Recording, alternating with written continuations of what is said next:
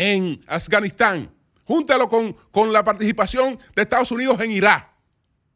Júntelo con la participación de Estados Unidos en cualquier conflicto internacional. Este país está pasando en estos momentos por la impotencia de que 258 personas mueren todos los días por sobredosis de fentanilo. 258 personas.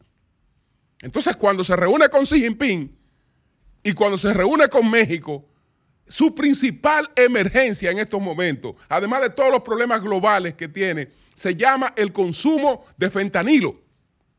Así como, ¿Cómo ese país va a estar orgulloso de que nadie, cuando, cuando ellos están sumidos en una situación de absoluta impotencia? Porque Obama y Trump creyeron haber resuelto el problema del fentanilo. ¿Cómo lo resolvieron? Eh, empezó Obama unas suspensiones de las importaciones de los productos en base a los cuales se elabora el fentanilo. Eh, Trump con la guerra comercial lo cerró definitivamente. Entonces ya esos productos no vienen aquí. Ya resolvimos el problema del fentanilo. Hay cañajo. Los productos entonces se fueron a México y los carteles de México lo han cogido y tienen a Estados Unidos de rodillas, de rodillas con el consumo eh, excesivo de fentanilo. Estamos hablando, señores, que no hay una sola guerra que le haya costado a ese país 258 muertes diarias. Ninguna guerra le está costando 258 muertes diarias, porque a eso se suma también, a eso se suma que, bueno, como la vida ha perdido sentido en una serie de cosas, eh, la gente en gran medida eh, eh, busca, busca soluciones a los vacíos. Y entre, y, entre esas supuestas soluciones está, está el consumo de drogas que Estados Unidos ha legalizado en algunos lugares, pretendiendo salir de ese problema, y hoy está más que nunca de rodillas frente a ese problema. Pero lo que quería aclarar un poquito es esto, que no le puedo llamar manipulación, porque ahí está mi querido amigo Monegro, pero lo mucho hasta Dios lo ve. Eso dice que Estados Unidos, no, no, no, hombre, no, no, hombre, no. Y entonces una declaración de, alguien de la, de la embajada de aquí que ni siquiera un embajador que puede hablar, porque aquí no hay una... Eh, la embajada no tiene una persona que pueda, que, pueda, que pueda ser un vocero de la embajada en estos momentos, no lo tiene. El, encargado de negocio se, limita a funciones administrativas. Eh, son funciones administrativas, no son funciones políticas propiamente dicho. Son funciones administrativas. Entonces, aclarado eso. Bueno, señores, miren, rápidamente hay una situación eh, que se está dando en el mundo de los vinos, pero estamos hablando de vinos sumamente costosos, sumamente costosos. Entonces, hay un caballero que debe ser uno de los mejores captadores y uno de los mejores paladares del mundo pero se dedicó a hacer fraude con vinos de alto costo. Y ese caballero que se dedicó a hacer fraude con vinos de alto costo en Estados Unidos fue condenado a 10 años de cárcel. Y él cumplió sus 10 años de cárcel. Y entonces ahora él está de nuevo en, en la calle. Está de nuevo en la calle después de haber cumplido 10 eh, años de cárcel. Se llama Rudy Kurniawan. Rudy Kurniawan. Entonces, Rudy Kurniawan ha aparecido de nuevo. Ahora apareció en Singapur. Pero en Singapur, él está produciendo vino falso pero no de manera ilegal, que, sea propiamente ilegal, porque no, no es con el objetivo de engañar a la gente en términos comercialmente, sino para burlarse de los paladares más exquisitos del mundo. Entonces, ¿por qué aparece él en Singapur? Porque en Singapur se organiza una cata y entonces invitan a los mejores paladares del mundo.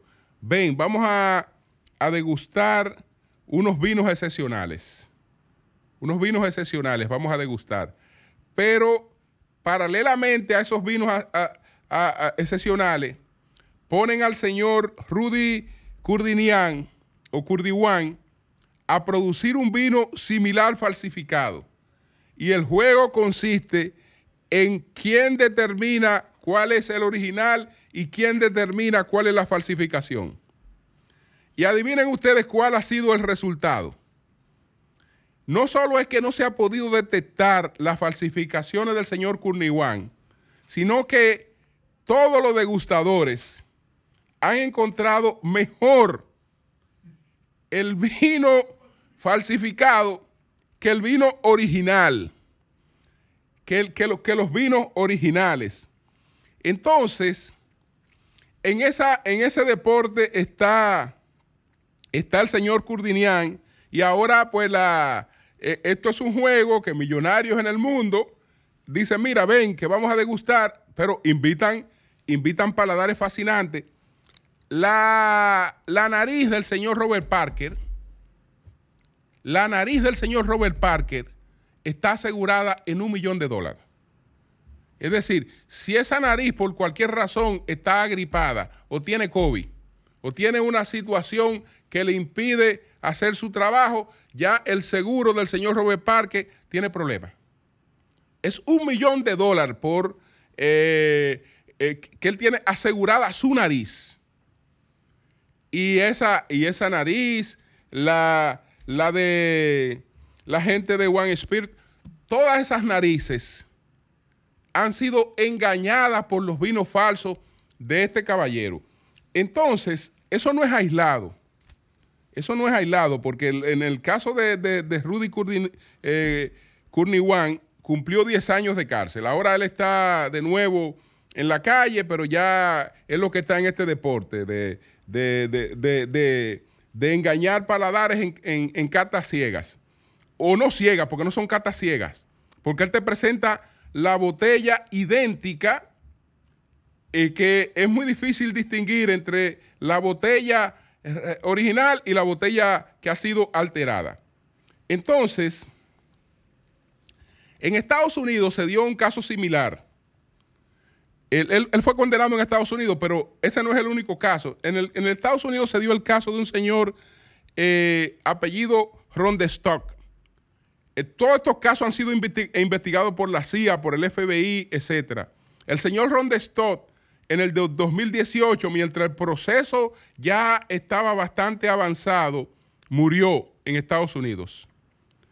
Y él estaba siendo acusado por uno de los principales coleccionistas de vino de Estados Unidos, el señor Bill Rock, Bill Cott, que el señor Bill Cott tenía más de 50 botellas que había comprado de vinos que él entendía que eran originales y resulta que eran vinos eh, falsificados. Entonces, ¿cómo se explica esto? Bueno, esto lo explica esta, esta, esta obra que la, conseguí, la, la, he recomendado, incluso fui a comprar varios para regalo, pero ya no, ya no habían, se había agotado encuesta. Esta obra de eh, Patrick Riden Kiffin, que se titula Maleantes. Entonces, aquí está explicado qué es lo que está pasando con esto, que también se puede reflejar en muchas cosas, en muchas cosas, porque una cosa es la percepción y otra es la realidad, pero la percepción puede ser engañada y la percepción eh, puede colocarse eh, por razones cognitivas eh, digamos, de, las presentaciones de, un producto por encima de la realidad. Entonces, ¿qué es lo que explica? Aquí, bueno, dice que los estudios sugieren que la experiencia de oler y catar el vino es extremadamente susceptible de sufrir interferencia de partes cognitivas del cerebro.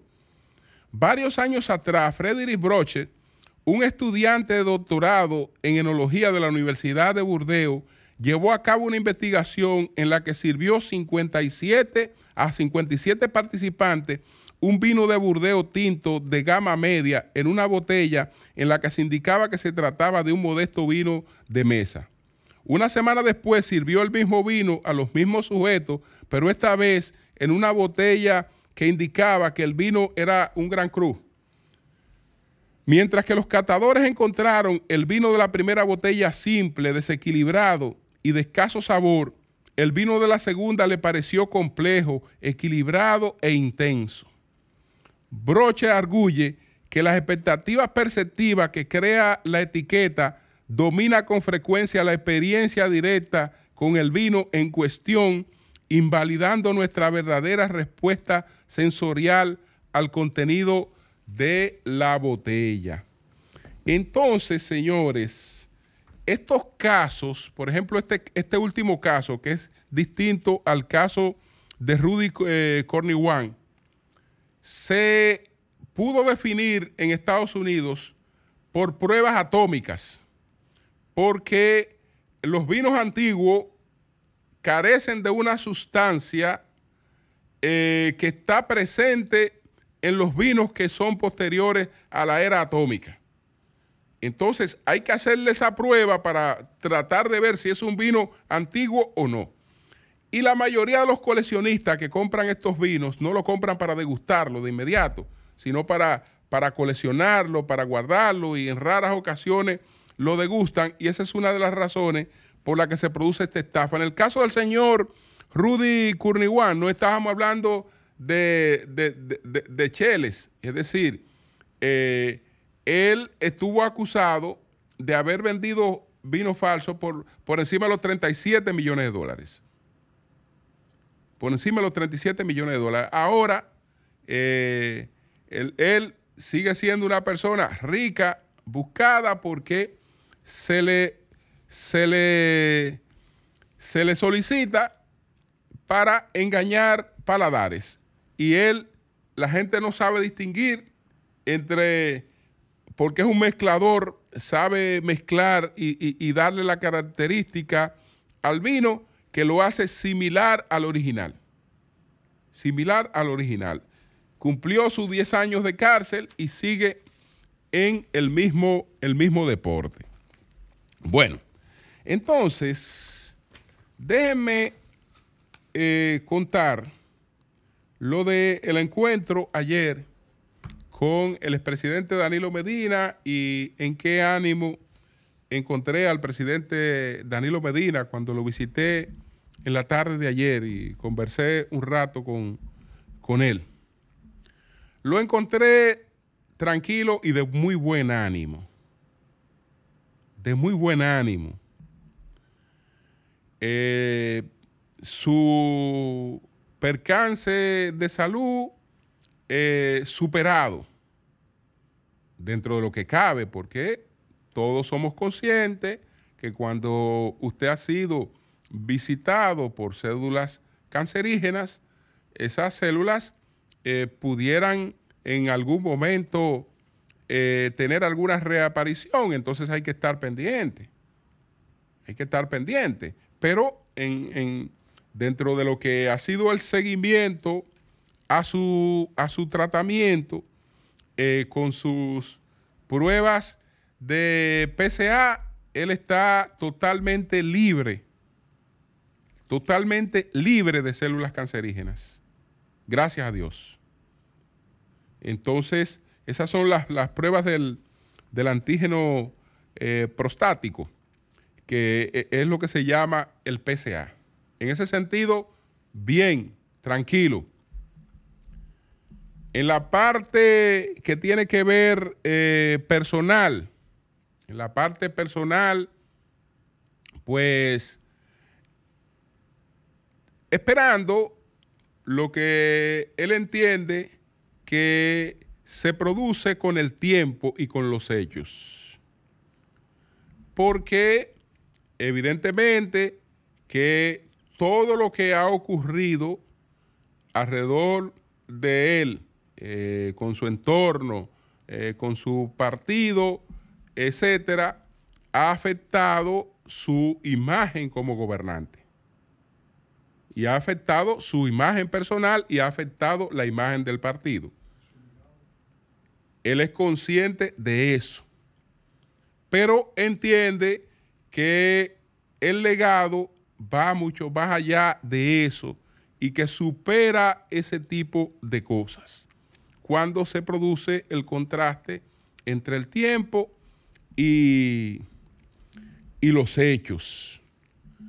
Sobre el Partido de la Liberación Dominicana, es evidente que después de haber escogido su candidato en una etapa de despegue, este partido eh, pues recibe una andanada de supuesta lucha contra la corrupción.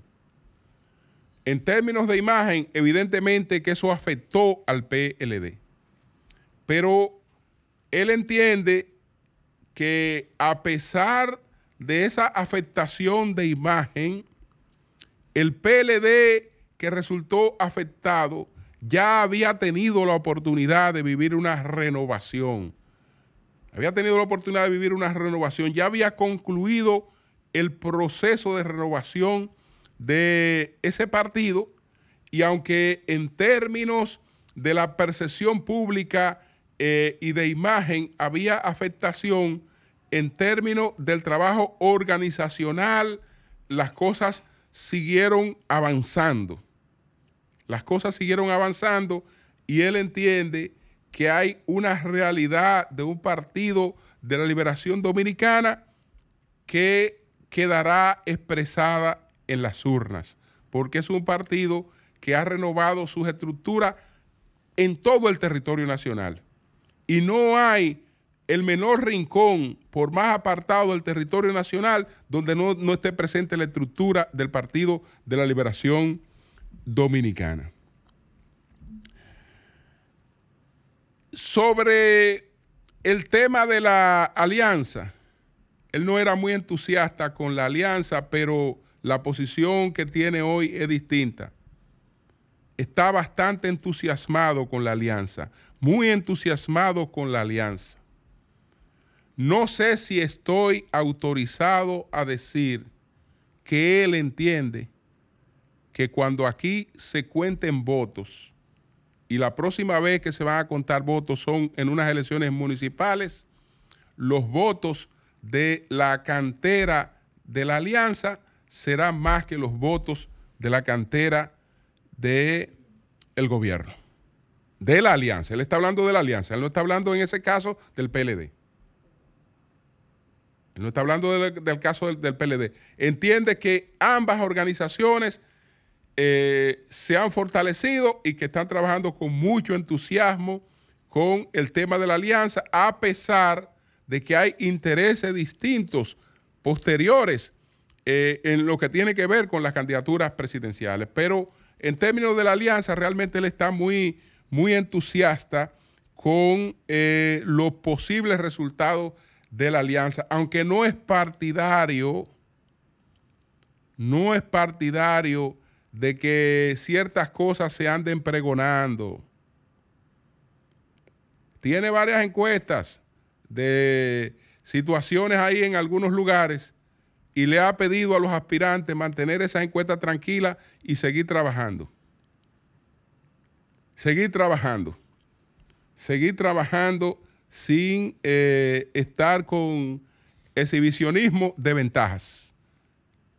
Eh, en estos momentos, sino él entiende que las cosas deben reflejarse sobre todo en las urnas.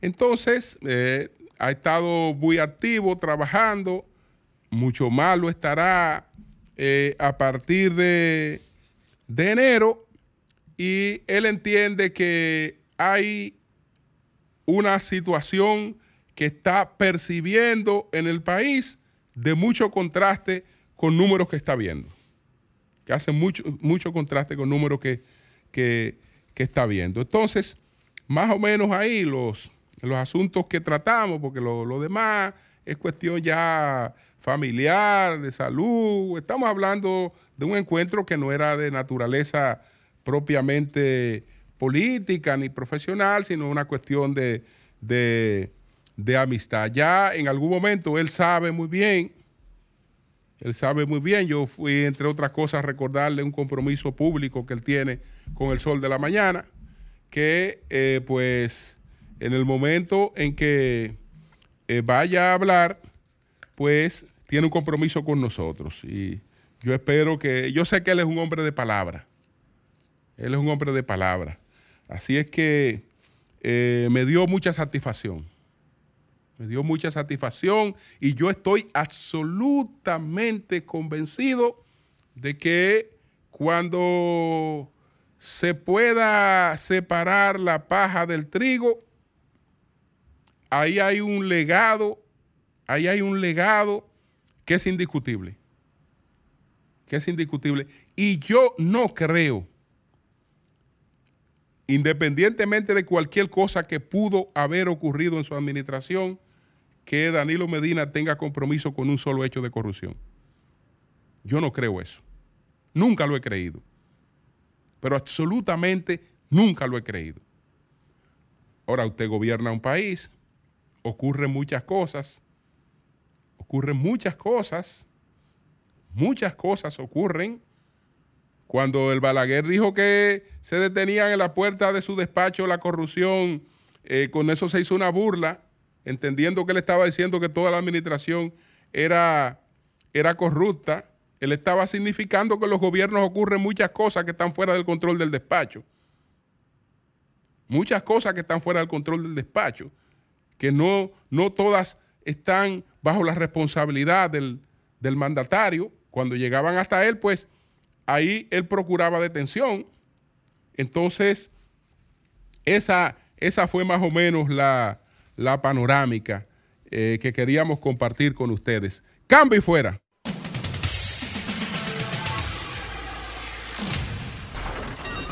Comunícate 809-540-1065.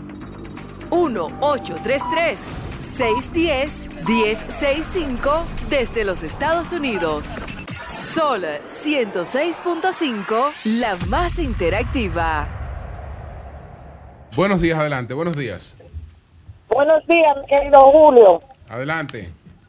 René Guzmán, Santo Domingo Norte. Adelante. Tu, tu comentario fue muy positivo porque hablaste del expresidente Danilo Medina, que lo importante es que no tiene cáncer, porque nosotros como país debemos de desearle la salud Igualmente, en otro orden, al presidente Luis Abinader, que merece un, descanso con su familia, con sus tres hijas y esposa. Le deseamos que en este nuevo año que viene Dios le dé sabiduría. ¿Tú sabes por qué, Julio? Porque gobernar un país no es fácil. Pero sin embargo, a veces los que trabajan con ese presidente lo dejan fuera. Y por eso es que a veces hay corrupción. Gracias. Bien, buenos días, adelante, buenos días. Sí, Julio, yo quería decirte, eh, eh, por ejemplo, la embajada, eh, tienen, tienen departamento, Julio, adjunto. Que... Buenos días, buenos días. Estamos, estamos, hablando de departamento, de embajada. Estamos hablando de que, de que hay una información que dice que Estados Unidos se siente orgulloso de eh, estamos hablando de Estados Unidos, los Estados Unidos. Yo no estoy hablando de un departamento de embajada. Buenos días, lo firmó, lo firmó Blinken eso. No, adelante. Tendría que venir del departamento de Estado, no de un departamento de una embajada. Claro. Buenos días, adelante. Buen día, buen día. Saludos a todo el equipo. Ah, sí. Uh, yo quería felicitarles eh, Navidad pasada de seguro no me podré comunicar más adelante, algo nuevo. gracias, gracias. ¿Desde, dónde nos habla usted? ¿Desde dónde nos habla? ciudad de en el estado de Michigan. De Michigan. Ay, gracias, gracias, gracias. Felicidades. Gracias. Pues muchas gracias, muchas gracias, hermano. Que la pase bien. Buenos días, adelante. Buenos días. Buen día, Julio. Adelante. Buenos días para todos. Bien, bien. Adelante. Julio, estoy llamando para darle algo que merece el país. y es para que el pueblo dominicano eh, le demos un apoyo al diputado Elías Mato, que ha venido trabajando unánimemente con todo el mundo y dándole eh, fuerza para que la juventud hoy se sienta bien acostada para que sigan adelante triunfando como lo ha hecho el presidente Luis Abinader, que lo ha apoyado a todos y gracias a Dios que todo va saliendo bien. Gracias, pasen buenos días. Igual para ti. Buenos días, adelante. Buenos y santos días, don Julio. Feliz ah. Navidad para todos. Adelante. feliz año nuevo ahora. Don Julio, se va a ir el año y no va a pasar nada con Emanuel Rivera Ledesma. Lo que yo escuché fue como que él estaba asociado con alguien que es muy cercano a la primera dama. No sé qué hay de, cierto en eso. Pero ese señor, después que se roba todos esos cuartos, nadie dice nada ni hace nada. Eso no es corrupción también. Bien. Bueno, buenos días, adelante. Buenos días. Sí, buenos días, Julio. Habla Félix Herrera. Buenos días, adelante, Félix. Eh, de verdad que bien me siento con esas palabras, eh, saber del, del expresidente Danilo Medina. Y realmente me, me, me, me gusta como el trabajo que hizo como gobernante. Y que, qué bueno que se siente bien de salud. Mucha salud para Danilo Medina. Gracias. Gracias, muy bien. Buenos días, adelante. Buenos días. Buenas, don Julio. Adelante. Feliz Navidad, ¿cómo están ustedes? Dionisio, directamente desde el municipio de Duvergé. el defensor de Duvergé. Oiga lo que le voy a decir. Yo, eh, mi personalidad, voy a, hacer un apoyo, a, aplaudirlo a esos valientes diputados por ese, por ese gran préstamo que hicieron ayer. Tantas y tantas veces que criticaron eso nos llevó el diablo en este país ya. Y todos los productos caros todos los días más. Gracias. Dime, claro. Gracias. Son las 7:41 minutos. Buenos días, Manuel. Adelante. Buenos días, maestro. Buenos días a todo el equipo del Sol de la Mañana. Buenos días también a todos los amigos, ¿verdad? Que día tras día, pues, nos brindan el privilegio de buscar nuestros comentarios. Miren, atención a mi querido amigo Omar Fernández. Iba a hablar hoy de Farideh Raful, ¿verdad? De su decisión, pero me veo obligado a, a cambiar mi comentario el día de hoy. Miren, cuando este humilde servidor llegó al sol de la mañana, ese mismo día, tres individuos me montaron una campaña grosera en las redes sociales.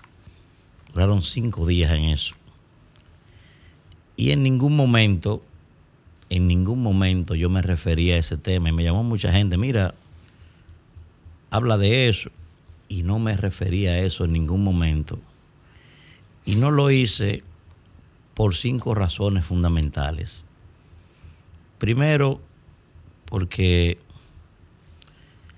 creo que soy yo mismo la persona autorizada para elegir quién tiene categoría para ser mi enemigo y quién simple y llanamente para mí es un carajo futil. Segundo, porque estoy muy consciente de que el crecimiento viene con la crítica. Tercero, porque hay personas sencillamente que nunca van a aceptar y no tienen por qué aceptar que uno esté aquí sentado. Eso, es parte de su naturaleza y yo no voy a poder cambiar eso. También no me refería a eso porque sencillamente yo no tengo vocero ni puedo autorizar a nadie que se convierta en un vocero mío. Yo no tenía vocero, no tuve vocero cuando yo era limpiabota y cuando yo era motoconcho. Entonces, yo no tuve vocero a nadie en ese momento. No tengo por qué autorizar a nadie que se sienta hoy con eso. Y simple y sencillamente, hace mucho tiempo que yo me embarré de mantequilla. Y todo ese tipo de cosas a uno le pasan por arriba. Digo esto para referirme ahora al caso de mi hermano Omar Fernández.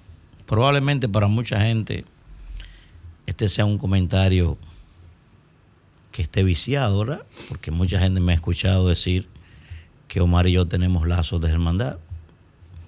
Me honra con su amistad. Pero he escuchado a muchísima gente hace un par de días en las redes sociales, en los medios de comunicación diferentes, hablando de una campaña sucia contra Omar Fernández. Y yo debo decirte, querido hermano, lo siguiente. Y tú sabes que yo no soy genuflexo ni de Jesucristo siquiera. Mira, Omar, contra ti no hay ninguna campaña sucia. Eso no existe había una campaña sucia, hubo una campaña sucia contra Peña Gómez, que lo acusaron de narcotraficante y todo ese tipo de cosas. Lo que hay contigo, Omar, yo lo veo así tan natural, quizá como he participado tanto en campañas electorales y ese es mi trabajo ordinario, quizás por eso lo veo normal. No hay campaña sucia, Omar, contra ti. Lo único que hay es una respuesta a lo que tú has logrado. Lo único que hay es una dinámica natural de gente que no acepta el crecimiento y el éxito de otra persona. Y en las campañas electorales, siempre he dicho, el que quiera descubrir si es un hijo de su M, lo único que tiene que hacer es aparecer en un afiche. Cuando aparece en un afiche, se da cuenta que tenía cualidades que él mismo no sabía, inmediatamente. ¿Qué es lo que estamos viendo aquí, Omar? yo sé que mucha gente entiende que tú has utilizado esteroides, ¿verdad? Para utilizar un argot beisbolístico. Porque tú eres hijo de Leonel. Eso, eso es relativo, porque la gente que desprecia a Leonel también asume eso contigo sin tú haberle hecho nada. No vea eso como una campaña sucia, Omar, ni siquiera te refieras a eso que lo que pasa es, Omar, que hay un grupo de personas que andan con una mochila por el mundo. Y en esa mochila tienen un grupo de dardos. Cuando tú lees los dardos, envidia, resentimientos, fanatismo, eso es lo que tienen. Y tú no le puedes pedir a nadie que te dé lo que no tiene. El que siembra plátano no te puede dar arroz. Entonces, ¿cuál es la realidad? No, la realidad es que si están haciendo eso contigo, primero es porque tú vas bien. Eso es lo primero. Segundo, porque tú estás causando roncha en gente que tiene sus planes. Y tercero, es porque sencillamente, Omar, tú has logrado en cinco años lo que hay personas que tienen 40 buscando y no lo logran. Y probablemente no lo logren nunca. Y no es un tema de ser hijo de un presidente, porque yo conozco a muchos hijos de presidentes y conozco a nietos de presidentes que ni han sido y probablemente nunca sean. Es que hay gente, Omar, mira, que se levanta, que vive en cuerpo ajeno, como yo digo, que se levanta por la mañana y no le interesa almorzar a las 12. Con que ellos sepan que tú no tienes para comer, ya ellos se sienten llenos con que ellos sepan que a ti el pájaro malo viene a buscarte hoy, ya ellos están felices, no les interesa su vida. ¿Por qué? Porque regularmente el espíritu de los mediocres se alimenta de resentimiento solo porque no puede llegar a espacio en lo que han llegado otros. Oye bien, Omar, te lo dije cuando me hiciste la pregunta aquella. Los consejos que te puedo dar son los mismos sigue trillando tu camino y no olvides tres cosas. Te lo dije aquella vez y te lo repito. Primero, nunca brinques un escalón. Nunca, no importa si te sientes con la fuerza, si te sientes con el espíritu y tu interior dice que puedes brincarlo. No lo brinques. Vive el proceso. Segundo consejo. Segundo consejo trata siempre de diferenciarte dentro de la multitud en cosas positivas. No te dejes llevar ni siquiera por las campañas. En la campaña ponen a los candidatos a hacer todo tipo de cosas ridículas. Ese no es tu perfil, no caiga nunca en eso. Y tercero, hermano, tercero, no te olvides de lo que te dije. No te olvides de que el cerebro y el trasero no están separados por casualidad. Nunca permita que una cosa se junte con la otra. Pero no le mente a eso. Mira, eso no es campaña sucia. Es que sencillamente hay gente que está frustrado porque no ha logrado conseguir lo que tú conseguiste. Tú eres hijo de un expresidente, si ahora tú tienes luz propia y eso molesta a mucha gente. Y te lo digo por experiencia propia. Yo no he tenido quizá la suerte que tú has tenido, pero he tenido que vivir con eso. Y eso es algo en la dinámica natural del ser humano. Sigue tu camino, no pierdas tiempo en eso. El que quiera caerte atrás, que caiga. Y otro elemento ¿eh? importante, cuidado. Cuidado con el engaño disfrazado de amor. Que con caricias, con ternura, mi amor para aquí y mi amor para allá. Así fue que Dalila le cortó los cabellos a Sansón. Con ese mismo cariño. Te digo esto porque he visto a mucha gente que son ahora tus admiradores, tus seguidores gente que te defiende Primero, gente que todo el tiempo ha, apoyado y ha legitimado a esos mismos sinvergüenzas que hoy te están atacando a ti. Son ellos, ¿eh? Que le han dado vida a esa gente que en términos electorales no sacan una gata a miar. Eso que te están atacando. En términos electorales no sacan una gata a miar y lo sabe todo el mundo. O sea, eso no, no hay ningún tipo de preocupación. Y segundo, hay gente que hoy te está apoyando y sale a defenderte porque tú hueles a senadores. Cuidado con eso. Porque si tú estuvieras electoralmente en la misma condición en la que hoy están quienes te atacan, no salieran a defenderte. Cuidado con esos amores que pueden ser engañosos. Un abrazo para ti, mi hermano. Un abrazo para doña Rocío. Y sigue para adelante y olvídate del mundo, que eso no es campaña sucia. Eso no es otra cosa que pus y resentimiento por el éxito ajeno. Don Julio. Son las 7.50 minutos. Buenos días, Marilena, adelante. Buen día, Julio. Muy buenos días a todos. Estos son días extraños porque la gente sigue comiendo, bebiendo, divirtiéndose, necesitando informaciones y hay muchos que trabajamos como siempre. Pero hay otra parte que está o de vacaciones colectivas o en modo de vacaciones y todo se hace más lento. Sin embargo, muchos proyectos concluyen en estos días, muchas negociaciones se materializan en estos días porque hay algunas empresas e instituciones que tienen que cumplir con algo antes de que finalice el año y por eso debemos estar con mucho ánimo y dispuestos a trabajar. También sobre todo el impuesto interno. ¿Perdón? Sobre todo el impuesto interno. Todos estamos cuadrando. Así es.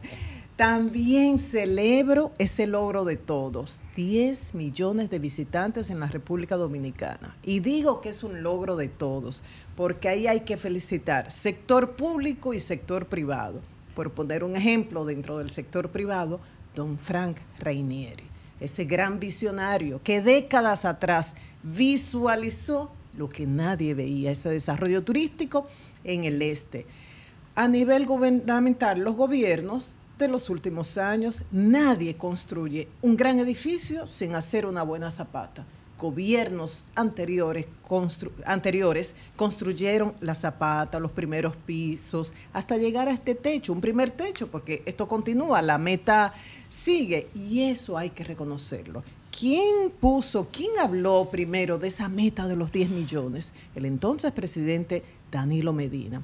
Y hubo dos obstáculos en gobiernos anteriores. Aquella campaña internacional que se hizo contra el país, inventando una serie de muertes eh, que se relacionaban, las muertes eran reales, pero no eh, relacionarlas con el consumo de alcohol adulterado en los hoteles. Y eso costó mucho tiempo, mucho dinero, revertir ese daño que hicieron a la República Dominicana durante meses. Y luego comenzó la pandemia.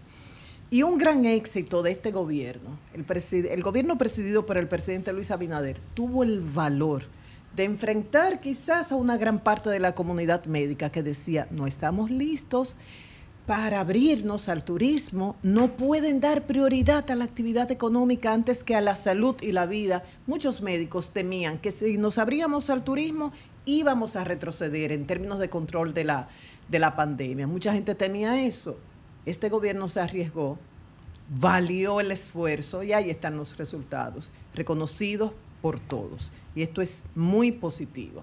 Ahora, ¿qué falta? Bueno, la próxima meta ya se habla de 15 millones y yo agregaría a eso sostenibilidad. Seguir con todos estos proyectos turísticos, uno, generando una actividad económica con el impacto social que se desea para beneficio de las comunidades y protegiendo el medio ambiente.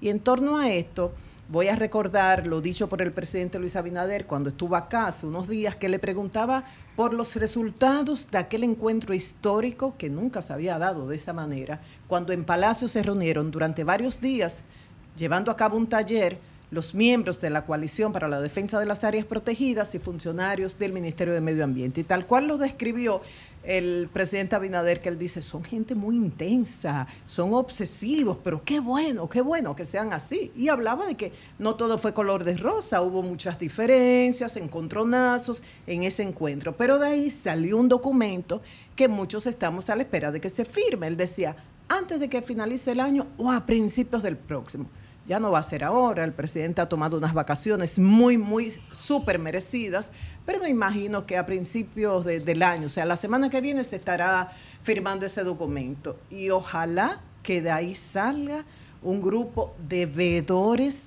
permanentes, autorizados y con incidencia en medio ambiente. Y hablando de eso, precisamente, ustedes recuerdan que el presidente estuvo recientemente en las galeras inaugurando una serie de proyectos allá. Y ahí coincidió con el senador Pedro Catrén. Yo me pregunto si el senador Pedro Catrén tuvo oportunidad de conversar con el presidente Luis Abinader de sus preocupaciones. Y me refiero específicamente a lo que denunciamos hace unos días, la destrucción de 300 tareas de manglares, supuestamente por un químico que fue dispersado por drones en el Limón, en la playa del Astillero, en Samaná. Y esto ya se ha denunciado, el Foro Ambiental de Samaná ah, lo ha calificado de ecocidio, de un asesinato de estos mangles y que supuestamente se usó este químico. Y el, Pedro, el senador Pedro Catrén se refirió a eso. Ya Medio Ambiente dijo que tan pronto tuvo la información, que fue el 11 de diciembre, cuando el funcionario de Samaná envió la información a la sede aquí en Santo Domingo, inició la investigación y que están a la espera de laboratorios. Sabemos que esto fue enviado al laboratorio de aduanas, que tiene eh, excelente calidad, y esperamos los resultados. Entonces, ¿qué dice el senador Pedro Catrén sobre este caso? Que también él lo califica de ecocidio, que pide una investigación exhaustiva y que se, se sancionen a los responsables de este crimen ecológico. Dice que estos desaprensivos han provocado un gran daño a los recursos naturales del limón al secar miles de metros de manglares que son el hábitat natural de importantes especies de animales y plantas endémicas que conforman un ecosistema costero y marino único y de alta vulnerabilidad. Destaca cómo estos mangles ayudan a proteger las costas y permiten la biodiversidad al ser refugio de una serie de, de especies marinas. Destaca también que el limón es uno de los principales, tiene, tiene el mayor potencial como proyecto ecoturístico de Samaná. Eh, pidió a los comunitarios de la zona que colaboraran para identificar a los responsables de este crimen. Entonces llama la atención también que hace unos años, porque uno se pregunta, ¿quién es el dueño de estas tierras? ¿El propietario de estas tierras habrá consentido en que se mataran estos mangles? ¿Se habrá hecho espaldas de él? Y buscando, investigando, nos, tocamos, nos topamos con esta querella, que tengo copia de la misma en las manos.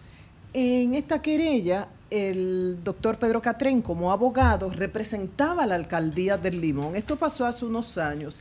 Y la querella es contra el licenciado Máximo Manuel Vergés Dreyfus, abogado. Y acusan en esta querella a este abogado de destruir estos mangles.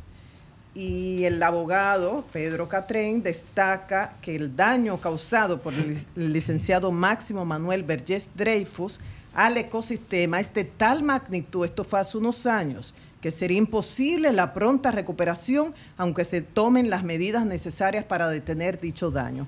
Es en la misma zona. Por eso hago la pregunta, este señor, Máximo Manuel Vergés Dreyfus, que se querellaron contra él, la alcaldía del Limón, el abogado Pedro Catrén, hoy senador, y que está protestando por la destrucción de manglares, actuó como representante de la alcaldía del Limón.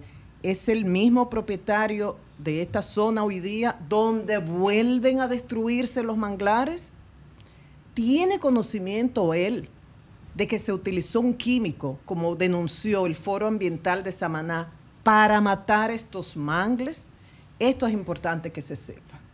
Dice Medio Ambiente que inició una investigación, pero todos sabemos que eso se puede quedar así en el aire, luego decir que fue una muerte natural, que no fue provocada por el químico, pero eh, hay que determinar esto. Y ojalá que representantes de este señor aclaren si siguen siendo propietarios, si tienen conocimiento de esto, para que no se aplique lo que muchos dicen que generalmente se aplica en este país. Dejen eso así.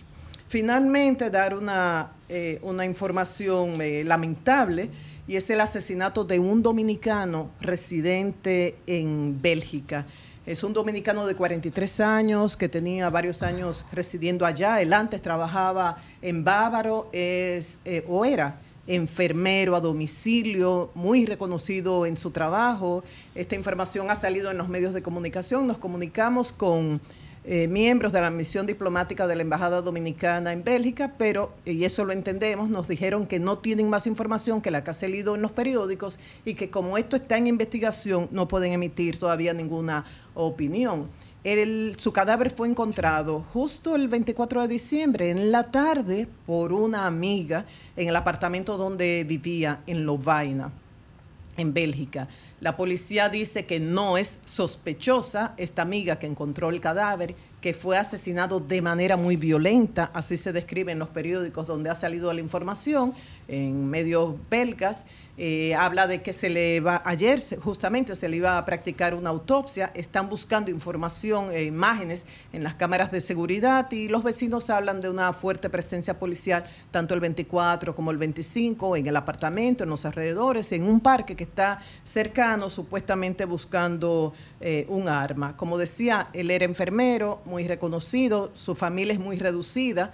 Eh, se habla en los medios de que ya avisaron a, él se llama Emmanuel Díaz, ya avisaron a su sobrina Ámbar Díaz y se está a la espera de que concluyan las informaciones y de lo que se decida a través de la embajada dominicana en Belga, de todo lo que hay que hacer luego de la muerte, en este caso violenta por un asesinato de un dominicano en el exterior, Julio. Cambio fuera.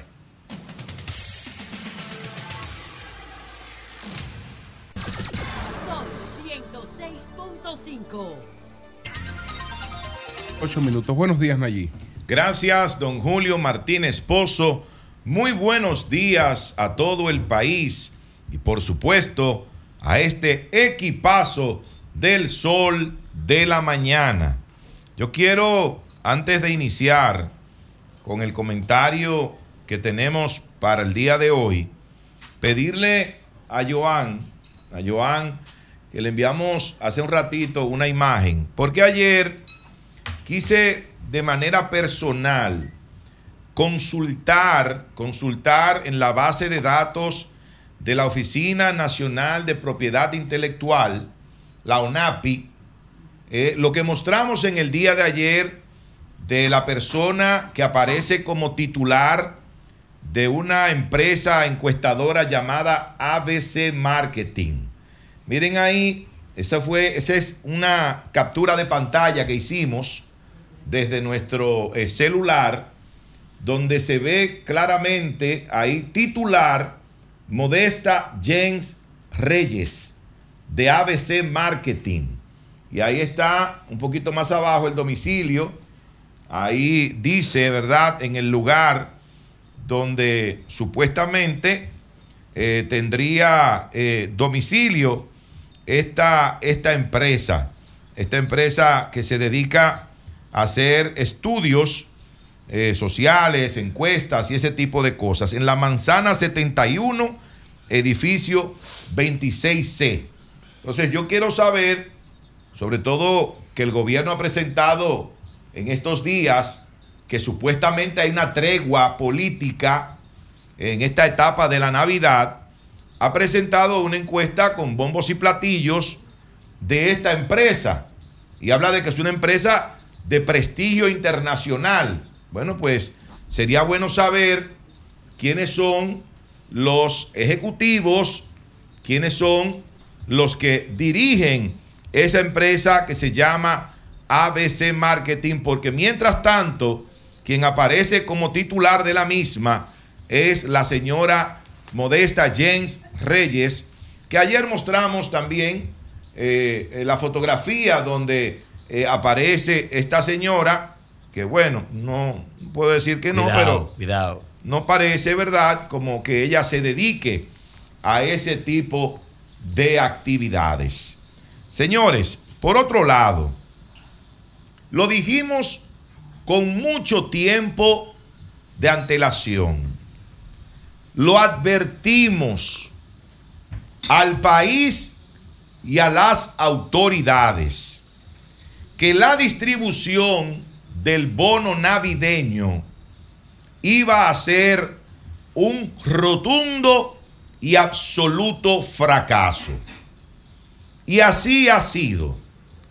Nosotros, eh, semanas, muchas semanas antes de que se empezara a distribuir esta tarjeta del bono navideño en la República Dominicana, advertimos de lo que había pasado en años anteriores, de que las tarjetas lamentablemente no llegaron, no llegaban a las personas que verdaderamente las necesitaban, sino que estas tarjetas se quedaban en muy pocas manos, en gente que le daban 50, le daban 200, 300 tarjetas, y como 200 o 300 tarjetas, esa persona puede guardarlas en un bolsillo, ¿eh? o lo puede guardar en, un- en- en una chaqueta, puede tenerlas ahí sin que nadie se dé cuenta.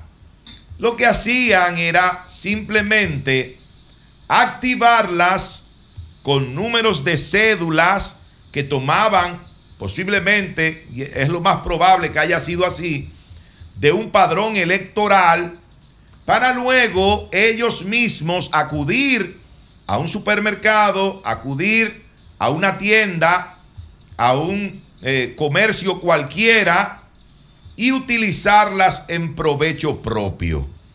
Y ese no es el objetivo que tiene ese bono navideño. Que si el gobierno hubiera querido hacerlo de manera efectiva, que verdaderamente llegara a los más necesitados, a las personas más pobres, a los más vulnerables. ¿Cuál era el mejor vehículo? Señores, pero aquí tenemos una base de datos de las personas que se encuentran en la línea de pobreza. ¿Y qué es el SIUBEN? ¿Qué es el Sistema Único de Beneficiarios? Ese es el, que se encarga precisamente de hacer ese levantamiento de las personas que se encuentran en la línea de pobreza y por debajo de la línea de pobreza en la República Dominicana. Y ahí está esa base de datos completita. Si el gobierno hubiese querido que ese dinero, que esos 1.500 pesos, llegaran a los más pobres, lo único que tenían que hacer era utilizar como vehículo la tarjeta Solidaridad o Supérate, como se llama ahora. Era eso.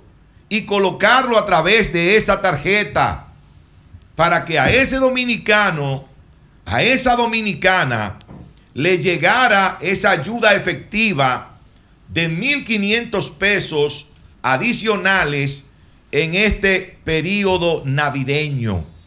Pero no, no se hizo así. Se le entregó a gobernadores, gobernadoras, se le entregó a candidatos, a alcaldes, eh, a candidatos a diputados, a senadores, a regidores. ¿Para qué? Oh, para desarrollar el muy conocido eh, clientelismo político en la República Dominicana. Ese, ese clientelismo que vemos siempre presente en todas las campañas electorales. Y algunos de estos dirigentes o mal llamados dirigentes del Partido Revolucionario Moderno recibían una gran cantidad de tarjetas, posiblemente distribuían dos o tres y se quedaban con la mayoría para utilizarla en beneficio propio. Señores, y yo lo dije aquí, yo conozco casos de personas que no necesitan esa tarjeta del bono navideño y se quedaron con cientos de tarjetas del bono navideño y estuvieron comprando en supermercados de clase alta con esas tarjetas hasta el pasado mes de junio de este año, que ya casi termina, de este año 2023. Gente que no lo necesita. Y usted veía cómo iban a estos eh, establecimientos comerciales con 30 tarjetas, con 40 tarjetas, una cuenta que hacía, qué sé yo, 30 mil pesos. Ellos llevaban un grupo de tarjetas del bono navideño de 1.500 pesos cada una, las pasaban todas, ya lógicamente estaban previamente activadas, previamente activadas, y con esas tarjetas que estaban dirigidas para que llegaran a personas pobres, se estaba pagando la compra de una persona que no lo necesita, de una persona que sencillamente eh, le entregaron una cantidad de estas tarjetas del bono navideño y se quedó con ellas. Se quedó con ellas. Y hay que escuchar la queja de la gente en los barrios, de los más pobres, de los más necesitados, que dicen, otra vez hicieron lo mismo, otra vez lo, lo que han estado haciendo durante estos años, desde que se inventaron el famoso bono navideño. Si no quieren volver, como se han satanizado en este país, la entrega de cajas o de fundas, pero el plan social distribuye fundas todo el tiempo. Y de la misma manera que el plan social distribuye las fundas, se pueden distribuir las cajas navideñas de la misma manera que se hace casa por casa. Si se quiere verdaderamente impactar a los más pobres, Ah, bueno, eso no interesa aparentemente. Eso no es lo que importa, es poner en manos de estos mal llamados dirigentes políticos, sobre todo del Partido Revolucionario Moderno, que es el partido de gobierno, para que estén haciendo campaña política y también para que los utilicen en provecho propio. Por eso me da mucha pena, me da mucha pena que ya hoy que estamos a 28 de diciembre, que ya pasó la Nochebuena, que se acerca la fiesta de fin de año, que muchas familias dominicanas no hayan recibido esa ayuda del gobierno y que debió hacerse, como señalamos hace un momentito, a través de la tarjeta Supérate para que eso llegara a los más pobres. En el gobierno pasado de Danilo Medina, señores, había hasta un doble sueldo de la tarjeta. Para que ustedes lo sepan, era menos dinero en aquel momento, 850 pesos, pero en diciembre, por la misma tarjeta, le depositaban 850 pesos más eso se recibe adicionales. Eso se recibe permanente ahora el No, no, se reciben ahora 1650 doble de eso. que alcanzan para menos que lo que alcanzaban los 850 pesos en el gobierno de Danilo y lo podemos demostrar. Cuando tú quieras lo podemos demostrar. Entonces, en Navidad se le daba ese doble sueldo. Sin embargo, ahora ahora tampoco le llegó ese doble sueldo a las personas que tienen eh, la tarjeta Solidaridad, hoy llamada tarjeta Supérate. Por eso, sin, sin lugar a dudas y sin miedo a equivocarme, tengo que decir que una vez más, durante este año 2023, la entrega, la distribución del bono navideño, de la tarjeta del bono navideño, ha sido un fracaso, ha sido simplemente un desastre. Son las 8.20 minutos. Buenos días, José, adelante. Bueno, gracias, Julio. Y saludos a todos y a todas. y feliz Navidad y ojalá que pasen un, un feliz año nuevo eh, este fin de semana que viene. Bueno, señores, miren, un par de cosas. Um, con relación al tema de Wander Franco, el pelotero de Tampa Bay, las, un muchacho que tiene un potencial increíble en la posición más difícil del béisbol, que es el shortstop, con un contrato de 200 millones de dólares. Ayer eh, fue allanado en dos de sus residencias en, el, en Baní por el tema de una supuesta, porque todavía no, no hay nada oficial sobre esto, sobre una supuesta relación con una menor, porque alguien en las redes sociales publicó un par de fotos.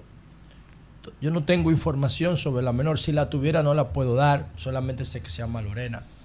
Pero si alguien la tiene, la información que yo quiero para poder estructurar mi opinión, que por favor me lo mande, me lo escriba en cualquiera de mis redes. Yo quiero saber qué edad tiene la niña que está siendo, eh, que, que, con la que están vinculando a Wander. Por una razón simple, miren. Hay dos, hay, hay dos tipos de, de edades. Hay una edad biológica, una edad cronológica y hay una edad legal. Una, una persona, una niña o un ser humano de hoy en día con la industrialización de la alimentación y el empoderamiento de la información, no es un, una persona de 15 años de hoy en día, no es una persona de 15 años del siglo, de principio del siglo XX. No lo es para nada. O sea, hay una edad biológica, cronológica y, y hay una edad legal. En Estados Unidos la edad legal para consentir son 21 años. 21 años, pero LeBron James cuando tenía 17 años, ya LeBron James era una figura que valía 100 millones de dólares con 17 años. Para que tengan una idea. Entonces, eh, todavía LeBron no podía consentir, no podía firmar un contrato para ponerse unos tenis. Y ya valía 100 millones de dólares con 17 años. Eso está pasando ahora con Víctor Wembanyama, el francés que está revolucionando la liga. Quizá después de LeBron, el jugador más impactante que ha pisado una cancha. tiene 19 años. Ya Víctor Wembanyama vale 500 millones de dólares. Entonces, todavía él no puede consentir en Estados Unidos, no puede firmar. No puede dar su consentimiento. Yo digo esto por lo siguiente. Tú tienes un tipo que verdaderamente cuando miras sus videos, cuando lo escuchas hablar, tiene un comportamiento atropellante. ¿Fruto de qué? De un muchacho que viene de un campo y se topa con un contrato de 200 millones de dólares y no sabe administrar la fama. Y se cree Dios, cree que todo lo puede. Un, discurso muy influenciado por, por, la música urbana y, y un comportamiento atropellante. Y al parecer, qué sé yo, cometió un error con alguna menor, con esa menor que lo vinculan. Pero ¿Cuál es la diferencia de edad entre Wander Franco y esa joven? Que no, no sé, porque me jalté de buscar anoche el dato y no lo encontré. Si alguien lo tiene, que me lo dé. Pero si la diferencia de edad, porque Wander Franco lo que tiene son 22 años, Wander Franco es un muchacho también. O sea, no es un, no es un viejo verde que se pone a babosear a una niña. Son dos niños. 22 años tiene. Y es verdad que ya él pasó de la edad donde él tiene responsabilidad por sus actos. Sí, esto, eso es cierto. Pero lo que yo entiendo que tiene que hacer el Ministerio Público, la sociedad dominicana, la familia de Wander Franco y la familia de esa niña, es ver si ellos quieren continuar una relación. Y que Wander Franco asuma su responsabilidad. Porque no, no, no fue que la preñó. No se sabe si tuvo sexo con ella. Lo que se dice es que se lo vincula. Igualito que a a Josh Giddy, el, escolta de, Oklahoma City Thunder, el, australiano que lo están vinculando con una menor en la NBA. Pero a diferencia de Wander Franco, que Tampa Bay y la MLB lo suspendieron como si fuera el demonio, Josh Giddy está jugando. Hasta que se produzca el resultado de la investigación. Un menor, un menor, tú sabes muy bien, no tiene capacidad para consentir. No, eso es lo que yo estoy diciendo. Tengo entonces, cinco diciendo entonces, sí, pero El hecho de que, ah, que son unos niños, no, él no, él no es un niño. No, yo no dije que él sea un niño, legalmente hablando. Yo, yo dije que son, Son dos, dos muchachos. niños. Y digo No. que en el siglo XXI no es lo mismo una muchacha de 15 años hoy comiendo comida industrializada y empoderada por las redes sociales de lo que es la información, de lo que es el sexo, de lo que es la sociedad, de lo que son las relaciones de pareja, a una niña de principio del siglo XX. Pero es menor. Pero yo sé, por eso hablé de dos edades, una edad biológica y una edad legal. En República Dominicana la edad legal son 18 años. La edad legal. La mayoría de edad. La edad legal, la mayoría de edad legal. En, en Estados Unidos es de 21. Ok, ¿qué es lo que yo significo? Agarramos ahora a Wander Franco, lo metemos preso, le desbaratamos la carrera y lo mandamos para Baní otra vez. Y la muchachita la ponemos en bajo perfil y que sigue estudiando en la escuela. En cinco años, ¿qué va a pasar? Ella va a tener cuatro muchachos. Y Wander Franco lo más probable tenga una compraventa en Baní. Coño, júntenlo los dos. Eh, Yo estoy haciendo una hipótesis porque yo no tengo la información. Lo que yo, lo que yo entiendo es que si, que si hay una relación y este tipo fue de financiar esa relación full, ¿por qué, por qué le busca un arreglo? Porque si rompen la relación, ¿qué va a pasar? Qué un fácil. desastre. Yo no estuve de acuerdo. ¿Cómo se llama el que candidato a síndico de la Fuerza del Pueblo por Santo Julio Domingo? Romero. Julio Romero. Yo, honestamente hablando, personalmente, yo, a mí Julio Romero no me cae bien. Por la vaina que pasó. Coño, pero cuando Pero- todo el mundo lo estaba atacando, él dio. Yo vi una declaración y quiero. Sí, es verdad, yo cometí ese error. Y me hice responsable. Financié todo el proceso. La persona, la niña vive, la, la- la- eh, porque él tuvo un hijo con la menor. Ajá. Vive conmigo, yo soy responsable. Y yo entiendo Y, que y esa- los, y los tramos esa- psicológicos de esa muchachita. Pero, ¿cuáles? Hay, ¿Eh? que hay que medirlo. Sí. Ah, ah, entonces la luz. Y ya, por el dinero ya se acabó y se remedió No, todo. ya, yo no estoy hablando de Violen dinero. a las niñas, Pues financien eso. Y No, pero miren en el caso de miren el caso de Julio Romero las agravantes. luz es muy miren, delicado miren eso, el caso país donde los abusos miren el caso y la violación a miren el- abundan. bueno, ahí voy, ahí se- esa es la otra parte del comentario. Miren el, el caso de Julio Romero las agravantes. Era un representante de la ley, era legislador y era un viejo verde para esa niña. Eso son eso yo no lo estoy yo estoy diciendo qué final tuvo. Yo no estoy justificando y no estoy diciendo que lo apoyo. Yo estoy diciendo qué final tuvo el caso. Barbaridad. El final del caso es que él se hizo responsable de su asunto y no pasó nada. ¿Qué puede pasar con Wander Franco si lo obligan a responsabilizarse de su asunto? Que le ponga 5 millones de dólares en una cuenta a la muchacha y que siga jugando pelota. ¿Cuál es el problema? ¿Por Entonces- qué yo digo? Entonces, niñas, No. permitan No. ser violadas. No, que luego con no, eso porque, pueden conseguir no, el porque dinero ahí viene el problema. Ahí viene el problema, ahí viene el problema del pensamiento binario. Aquí no hay espacio para los matices. Aquí está el pensamiento binario. ¿Esto es sí o no? Esto es un switch. O lo apagas o lo prendes. No hay matices. Yo estoy buscando los matices. Yo detesto el pensamiento binario porque no me permite crecer intelectualmente.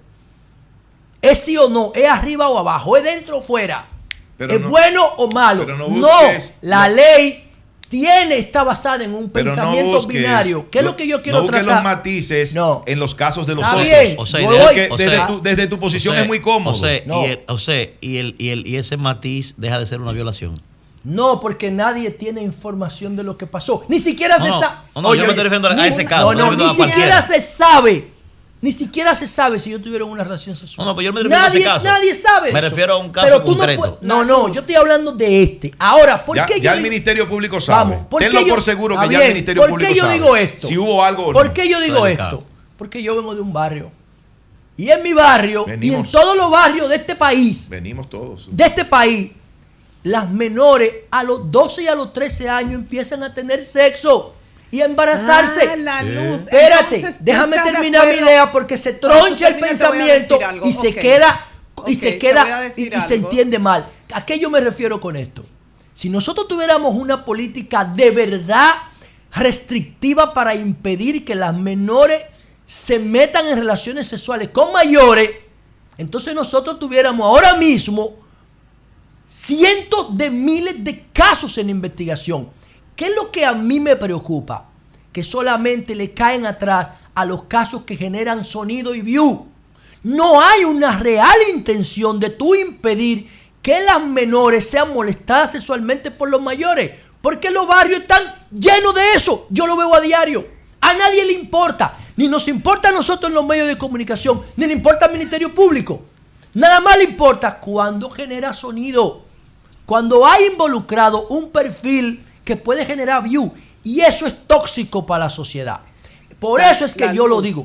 Ese muchacho, insisto, Wander Franco es un muchacho, no es un viejo verde de 50 años, Que asuma de las 60. consecuencias. Tiene 22 añitos. ¿Y qué importa? Que la ley dice que si tienen 5 años de diferencia entre los dos, es un atenuante. cuántos Eso es lo que. Y en este? Yo estoy pidiendo que alguien me lo Son diga porque ocho no pude. años, ocho años. La niña tiene 14 Bueno, años. yo no, sa- Déjame no sabía el dato. Déjame De, decirte de hecho, luz. yo no he visto un documento que diga eso.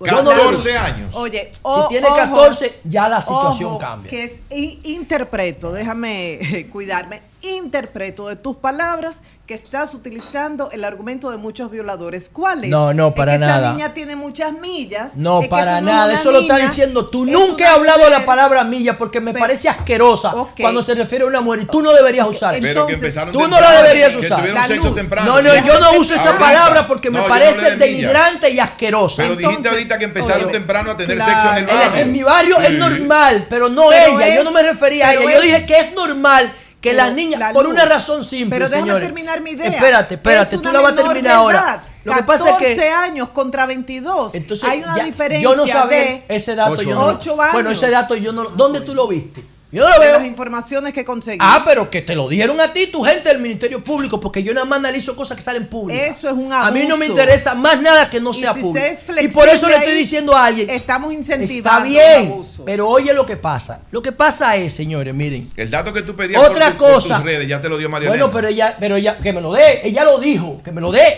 Ella lo dijo, que es una cosa, que me lo dé, para yo verlo Lo en un que documento. falta es el documento. Ah, eso es otra cosa. Ahora, ¿qué es lo que ocurre? Tampoco conozco el perfil de la niña. No lo conozco. ¿Cuál es el perfil que yo quiero buscar? El perfil socioeconómico. Porque hay otra realidad en el barrio que estos ministerios públicos de la burbuja de, violencia intrafamiliar y de violencia de género no entienden o no quieren entender porque no salen de, las oficinas con aire acondicionado. ¿Cuál es el problema? La competencia social en el barrio. Una niña empieza a tener contactos sociales, eh, desarrolla su cuerpo y empieza a relacionarse. Desde que empieza a relacionarse, necesita ser competitiva socialmente. ¿Y saben qué significa que necesita ser competitiva? Que empieza a necesitar maquillaje, eh, higienización, zapatos, salones, teléfono, recarga de teléfono, pago de taxi, pinta, ropa para competir. ¿Y tú sabes qué? ¿Quién diablo se lo va a dar? Yo quiero que alguien me diga, si la demanda económica de una niña de 14 y 15 años es, es más de dos o tres sueldos mínimos, en un barrio, en un barrio, porque yo no estoy hablando de, de Jordan Air Force One, yo no estoy hablando de eso, yo estoy hablando de lo mínimo, yo estoy hablando de ropa falsificada, de pinta fake, para poder competir en el barrio. ¿Quién se lo financia? ¿Quién le financia hasta la toalla sanitaria? Nadie le importa. A nadie le importa eso.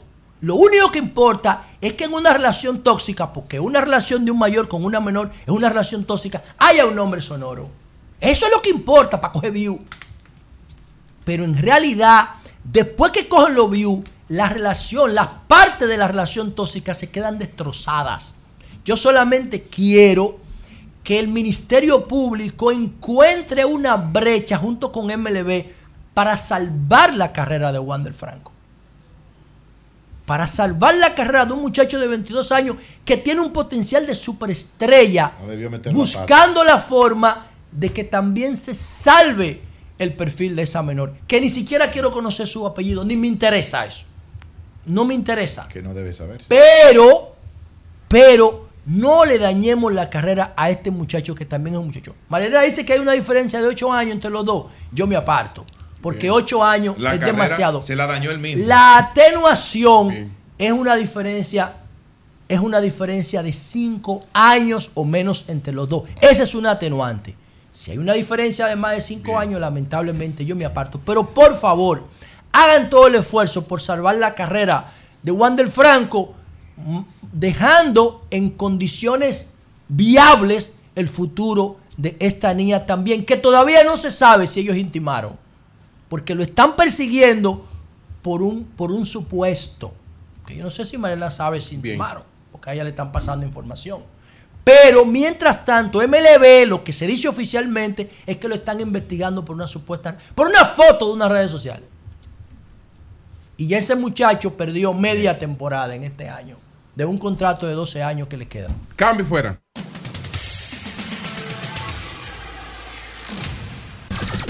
Son 106.5. Bien, señores, nosotros tenemos aquí a Gilberto Cerulle, es alcalde de Santiago de los Caballeros.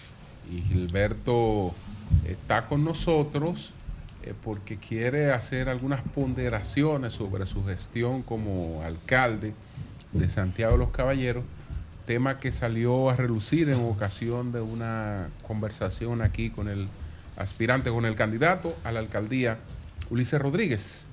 Eh, entonces, eh, Gilberto, adelante, vamos primero a hablar cuáles aspectos tú entiendes que deben esclarecerse y después te hacemos cualquier pregunta. Sí, bien, bueno, buenos días a todos, a la dama, mucho afecto, mucho cariño. Igual, hermano. Quiero dejar primero aquí establecido mi cariño, mi aprecio, mi agradecimiento a ti, Martín Esposo, y a Eury, a quien conozco y la vida me unió en las lides estudiantiles desde el año 1976 que entramos, que yo entré a la UAS. Fuimos juntos miembros del Comité Ejecutivo Central de la Federación de Estudiantes Dominicanos, que siendo yo el quien presidía FELABEL en el año 79, ganamos las elecciones. Y ahí cultivé una amistad maravillosa contigo, de la cual hermano. me siento muy orgulloso Igual, hermano, igual. pero sobre todo expresar públicamente mi agradecimiento ya para el año 2010 de todo el apoyo que en la medida de sus posibilidades me dieron cuando confronté en Santiago aspirando a ser alcalde, posición que llegué a ocupar desde el año 2010 hasta el año 2016, después de haber traído, ¿verdad?, ocho años como diputado de la República representando la circunscripción 1 de Santiago.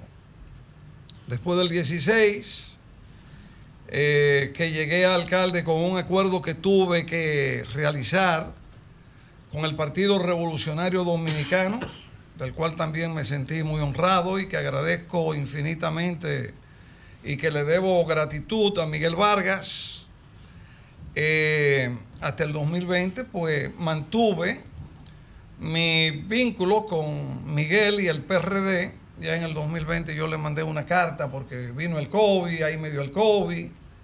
No me vi tan grave, pero tuve que ingresarme en el home y bueno, pasé ese momento y después decidí dedicar unos años, ¿verdad?, eh, a asuntos personales, tratando de estabilizar uno su situación, porque hay que tener las garantías económicas. Soy padre de seis hijos actualmente y diez nietos. Diez nietos. Wow.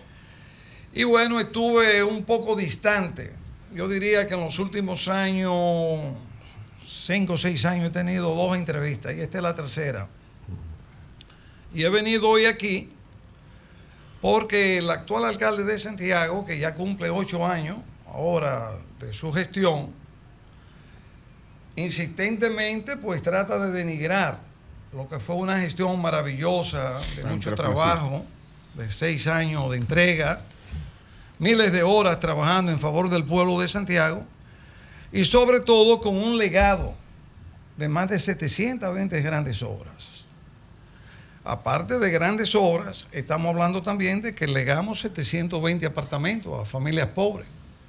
Todos residentes en Cañadas, porque Santiago tiene una topografía que le permite tener 40 cañadas, que de la misma forma que le es positivo para que las aguas y los desagües lleguen a través de ellas al río, así han servido como caldo de cultivo o hábitat para miles de familias viviendo en condiciones muy promiscuas. Entonces, después, en una entrevista que se le hizo aquí a Ulises, otra persona que también eh, aprecio mucho, que le doy seguimiento y que la admiro, hecha Ede, pero de manera, ¿verdad?, muy emotiva, eh, abordó los términos catastróficos. No, yo no, pero yo no soy emotivo. Yo digo lo que pienso y lo que Pero creo. perfecto. Bien. Yo hablo con mucha fuerza, pero yo digo lo que yo digo a través de este micrófono es lo que yo creo, es lo que yo pienso, perfecto. es lo que yo he analizado. Pero ante esa situación, ¿verdad? Creo que es conveniente y además que eso ha dado lugar a que se pueda producir, lo cual es muy constructivo para el país, una discusión o un análisis de lo que son los legados que cada gobernante, sea local o nacional, pueda dejar a su pueblo. ¿Qué fue lo más Y en trascendente? ese Gilberto, sentido, De tu gestión. he venido planteando para que pueda servir también de modelo y enriquecimiento la posibilidad de que se pueda producir un debate entre el actual alcalde y el exalcalde Gilberto Cerulle, porque yo goberné seis años, él va a tener seis, él va a tener ocho ahora. Lo que pasa es que, Es que él aspira presidente. está Es que él alcalde. Sería una distracción. No, es que no va- no Pero perder. bien, pero lo podemos no- hacer después que pase el proceso. Oh, oh, sí, sí. y, Ah, y bueno. yo invito que quizás Ok. podamos organizar y ustedes Posteriormente sean no podrá porque también. desde la presidencia de la República Pero a verdad. debatir. Pero el tema- ¿De dónde que va a estar el Desde la presidencia de la República Pero el tema está, ¿verdad?, en que como él, puede Fede, reír. No, pero te puede reír. como él aspira a la presidencia, El fentanilo, el fentanilo. pero él me ha elegido a mí prácticamente sin yo ser el candidato a alcalde de Santiago, centran sus ataques a Gilberto Cerulla. Ahora bien, una gestión de un gobierno local es muy importante. En el caso de Santiago, usted está representando un millón de ciudadanos. Y hay una serie de ejes que son esenciales para tener una buena gobernanza. Dentro de esos ejes, en primer lugar está la planificación. Nosotros tuvimos la suerte, vamos a decir, de que tomamos prestado desde la Pucamaima un grupo de hombres y mujeres académicos formados con experiencia de Estado porque también habían servido a gobiernos nacionales, como es el caso de don Víctor Reins, con más de 50 años en el magisterio de la Pucamaima, don Ramón Pichardo, la esposa de don Víctor, y otros técnicos eh, como Erwin Vargas, uno de los mejores técnicos de este país, Benjamín Gil, que fue mi primer director de planeamiento Urbano. urbano. Después tuvimos eh, un expresidente y después presidente de nuevo, eh, el arquitecto Gómez, en, el mismo, en la misma posición. Es decir, que todo el tiempo tuvimos un equipo de hombres y mujeres extraordinariamente capaces que nos sirvieron para hacer el sustento de manera colectiva, no solo Gilberto Cerulle, de una gestión que a la postre traería un gran legado y que todo el mundo lo puede palpar de manera cotidiana porque las pruebas están ahí, para la ciudad de Santiago y modelo para este país. Por ejemplo, es fundamental usted lograr en una ciudad grandes transformaciones urbanas. Cuando nosotros llegamos a la gestión, habíamos heredado en Santiago, que no se da mucho en Santo Domingo, de los españoles el modelo de rotondas. Usted va a Madrid, por ejemplo, se da cuenta, o a Barcelona, que existen las rotondas.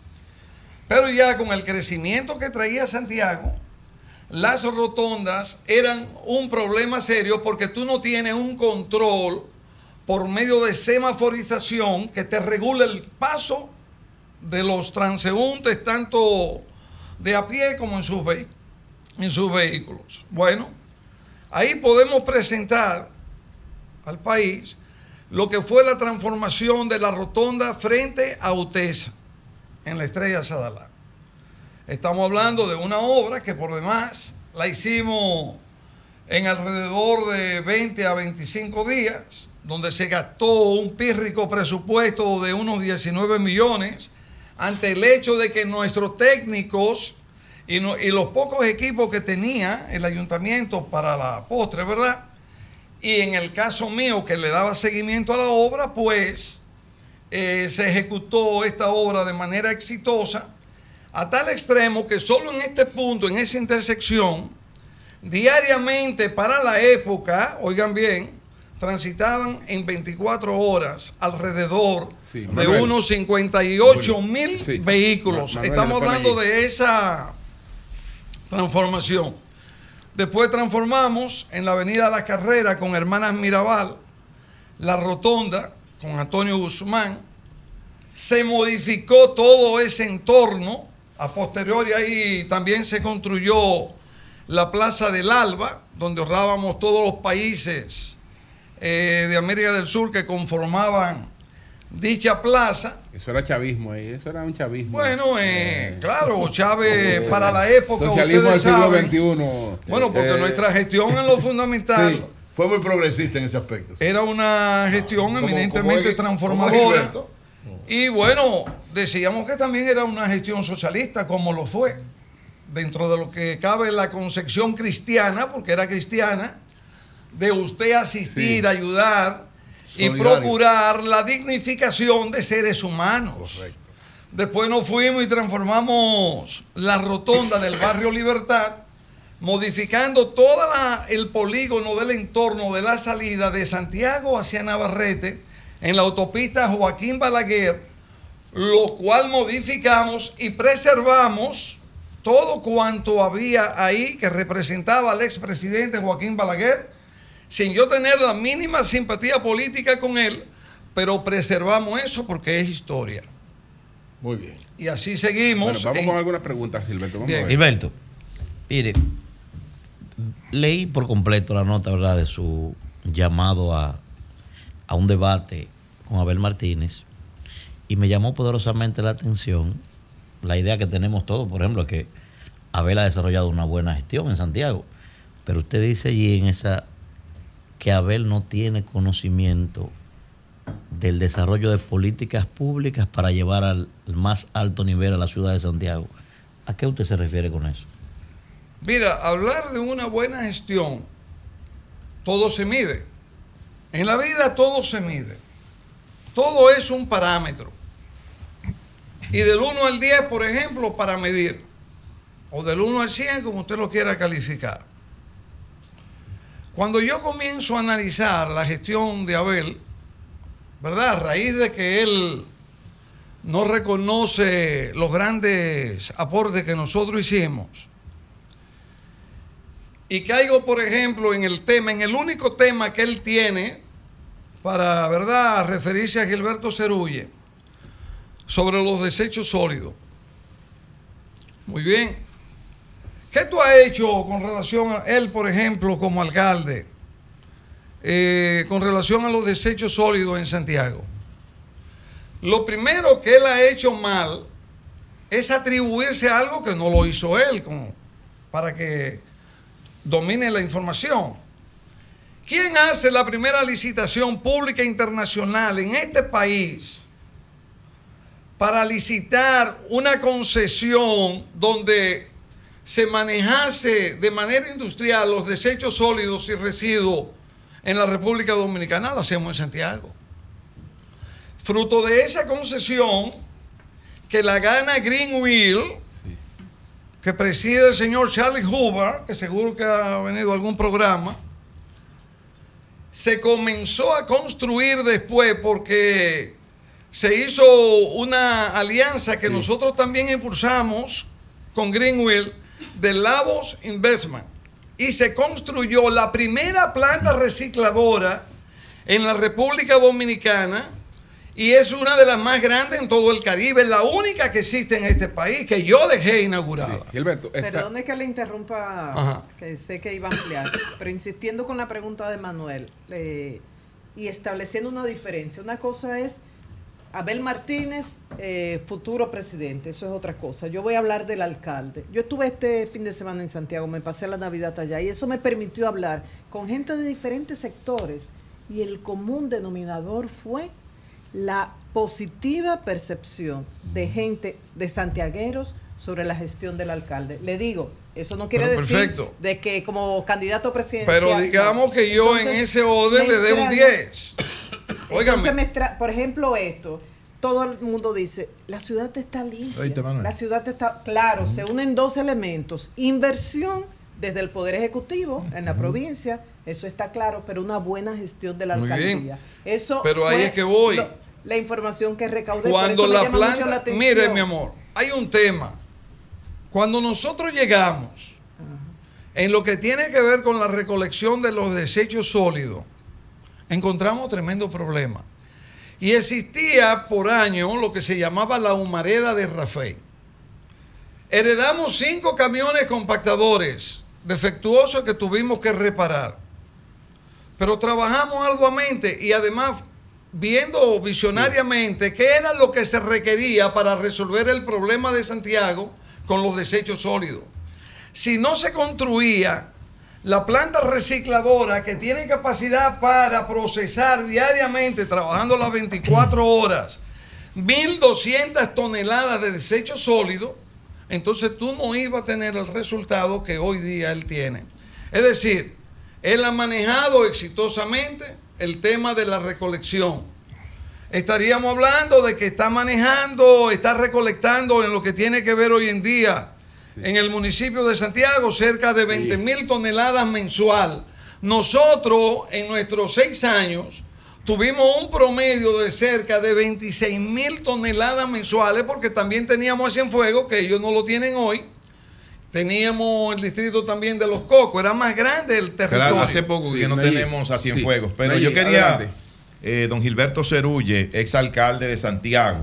Yo recuerdo como hoy, el 2016, cuando Abel Martínez asumió la alcaldía de Santiago, Santiago estaba lleno de vertederos, un ayuntamiento endeudado, endeudado por alrededor de 2 mil millones de pesos, No, eso es falso, viejo. sin crédito, sin seguridad social para los empleados. Mira, para evitar ese tipo de comentarios sobre informaciones falsas, No, es, no que es hace falta el debate.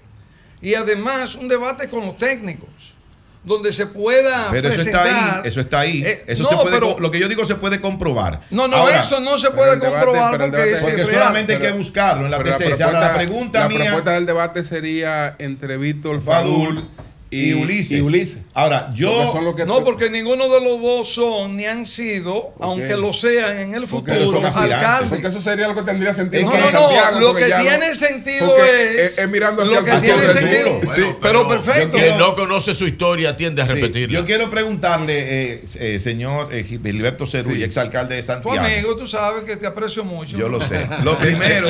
Gilberto no es de pelear, tú. No, no, no, yo, tampoco, contrario. ni, menos con Lo, guarda primero es, don Gilberto, lo, primero es... Sin el don. ¿eh?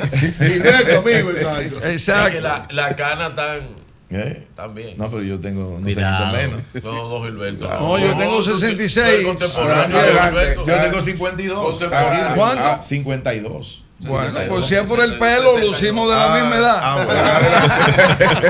62, 62. Vamos a ayudar, vamos a Ay, ayudar. ay, ay. Mire, Veamos. don Gilberto, eh, quería preguntarle, eh, aquí estuvo hace un tiempo, hace unas semanas, y usted dijo que en esa entrevista se hablaron muchas cosas, eh, Ulises Rodríguez. Y yo quería preguntarle lo primero, ¿usted sale ahora al ruedo eh, para apoyar la candidatura alcalde de Ulises Rodríguez, además de la candidatura de Luis Abinader, la reelección de Luis Abinader? Y la segunda pregunta es, él aquí le preguntamos y no sé si es que él se siente mal o le da vergüenza decir que colaboró con usted en el ayuntamiento. Yo le pregunté a él que si él había sido asesor suyo, si había trabajado en el ayuntamiento, creo que en planificación. Yo tengo, yo vi las acciones de personal, pero él aquí en ningún momento quiso responder a esa pregunta de si él había trabajado en el ayuntamiento en la gestión de Gilberto Cerulle y me gustaría aprovechar que usted está aquí en el programa para que usted nos diga. Él era un colaborador suyo, él era un asesor, trabajó en algún departamento del ayuntamiento durante su gestión y ahora la, la primera que le hice, ¿usted sale al ruedo ahora para apoyarlo a él? Bien. Primero, lo del ruedo. Yo tenía muchos años tranquilo en mi casa. Al ruedo yo salgo por la forma en que tanto tú, ¿verdad? Y perdón el tú, No me importa. como Abel, quisieron denotar, ¿verdad? Mi gestión y la de muy buenos hombres y mujeres de Santiago. A eso sí yo salgo en lo fundamental. Pero tampoco a confrontar contigo. Ni me interesa confrontar con Abel, con quien fui ocho años juntos diputado, ¿eh? Y a quien, con quien siempre nos manejamos bastante bien. Y que para salir diputado en su segundo periodo, tuvo que contar mucho con Gilberto Cerulle. Porque para la época yo estaba aspirando a senador y él me apoyó. Entonces yo le transferí mi fuerza. Y lógico, él después ganó y se ha posicionado muy bien y ha progresado muchísimo y yo feliz. Porque es muy bueno que la gente, ¿verdad?, progrese, avance y que se proyecte. Lo del ruedo es por eso, para aclarar las expresiones suyas, en este caso ya con más respeto, de que no son tal y cual la quieren exponer para desacreditar una gestión que trabajó miles y miles de horas en favor del pueblo de Santiago y para proyectar una imagen de Santiago como la logramos proyectar a nivel internacional, constituyendo, convirtiendo a Santiago en una de las 100 ciudades del mundo, ¿eh? Con un millón de, hab- de habitantes reconocida a nivel Pero mundial. además de- eso es lo primero. Pero además de eso, Gilberto, Ahora está- bien. estás apoyando a Luis y está apoyando a Ulises. Ulises. Es por Y, parte. y Ok. Ulises trabajó, Bien. colaboró con usted, Sí, Ulises. Escúchame, ahí voy. No, no, déjame ahora responderte sí. lo siguiente. Sí. Recuérdate que en el 10 yo me tuve, me fueron, pero tuve que irme también del PLD porque me ajusté a todo cuanto dispuso Leonel Fernández, que era el presidente del partido para la época. Me sometí a las encuestas, a todas las encuestas, esto y lo otro, todo lo que pidieron. Y después de yo salir exitoso de todo ese proceso, reconocido por él mismo y por todos, me negaron lo que me había ganado con esfuerzo por simpatía popular. Y ahí no me la iban a hacer a mí, porque yo sabía que podía ganar la alcaldía de Santiago.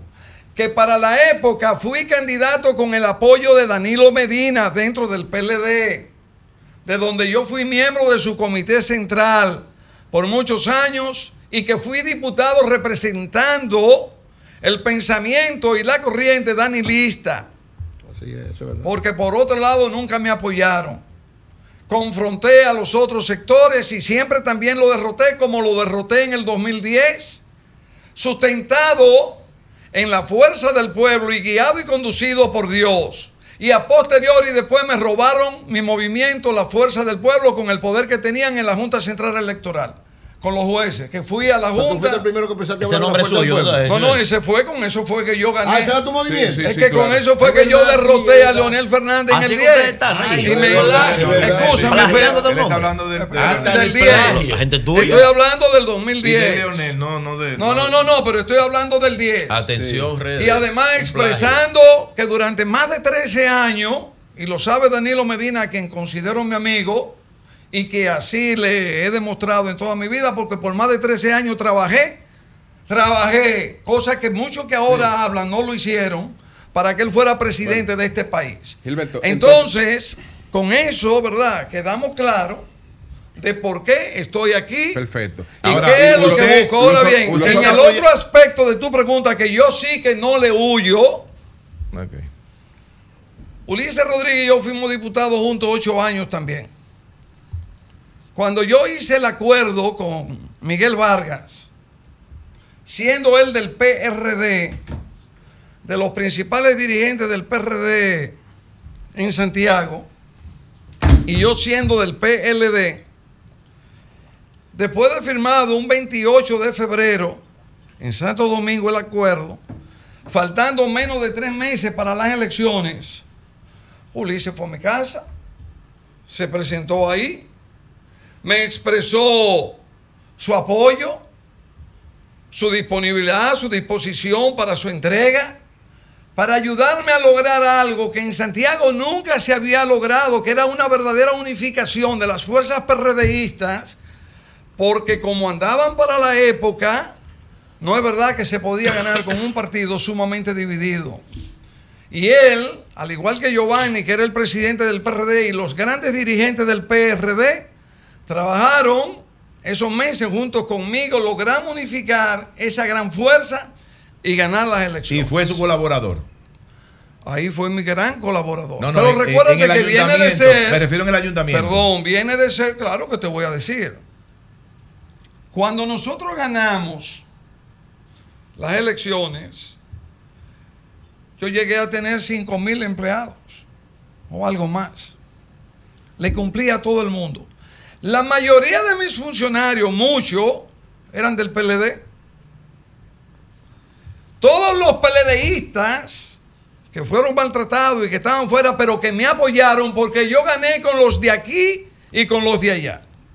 Gané las elecciones en Santiago. ¿Quiénes eran los de allá? El PLD, que votó por mí. Esos PLDistas trabajaron conmigo. PLDistas que fueron todos expulsados desde que ganó Abel Martínez de la alcaldía de Santiago, siendo PLDistas. Por eso tiene tantas dificultades. Porque en la vida usted tiene que saber tratar a sus compañeros. Bueno. Y en ese caso, ¿Por qué tú cuando, cuando se comenzó Vamos. a tratar el tema Sí. del reciclaje en Santiago, Bueno, pero, eh, quien lleva a Charles Hoover a mi Sí, sí, oficina, Gilberto, escúchame, pero por razones de tiempo. es tenemos- precisamente tenemos, Ulises. Tenemos, Sí, que, ¿por tenemos qué que aterrizar apoyas a y sí, Ulises, fue estuvo asesor. colaborando conmigo Como asesor. eh, en aspectos esenciales, pero claro, Y entonces, ¿por qué él, él se avergüenza de haber participado en su gestión? verdad, Porque él aquí Yo no no quiso, pienso que no él quiso decirlo de ninguna Él le manera. respondió, maestro. ¿Eh? No, él no Sí. respondió. Yo que sí. Pero no, él no respondió.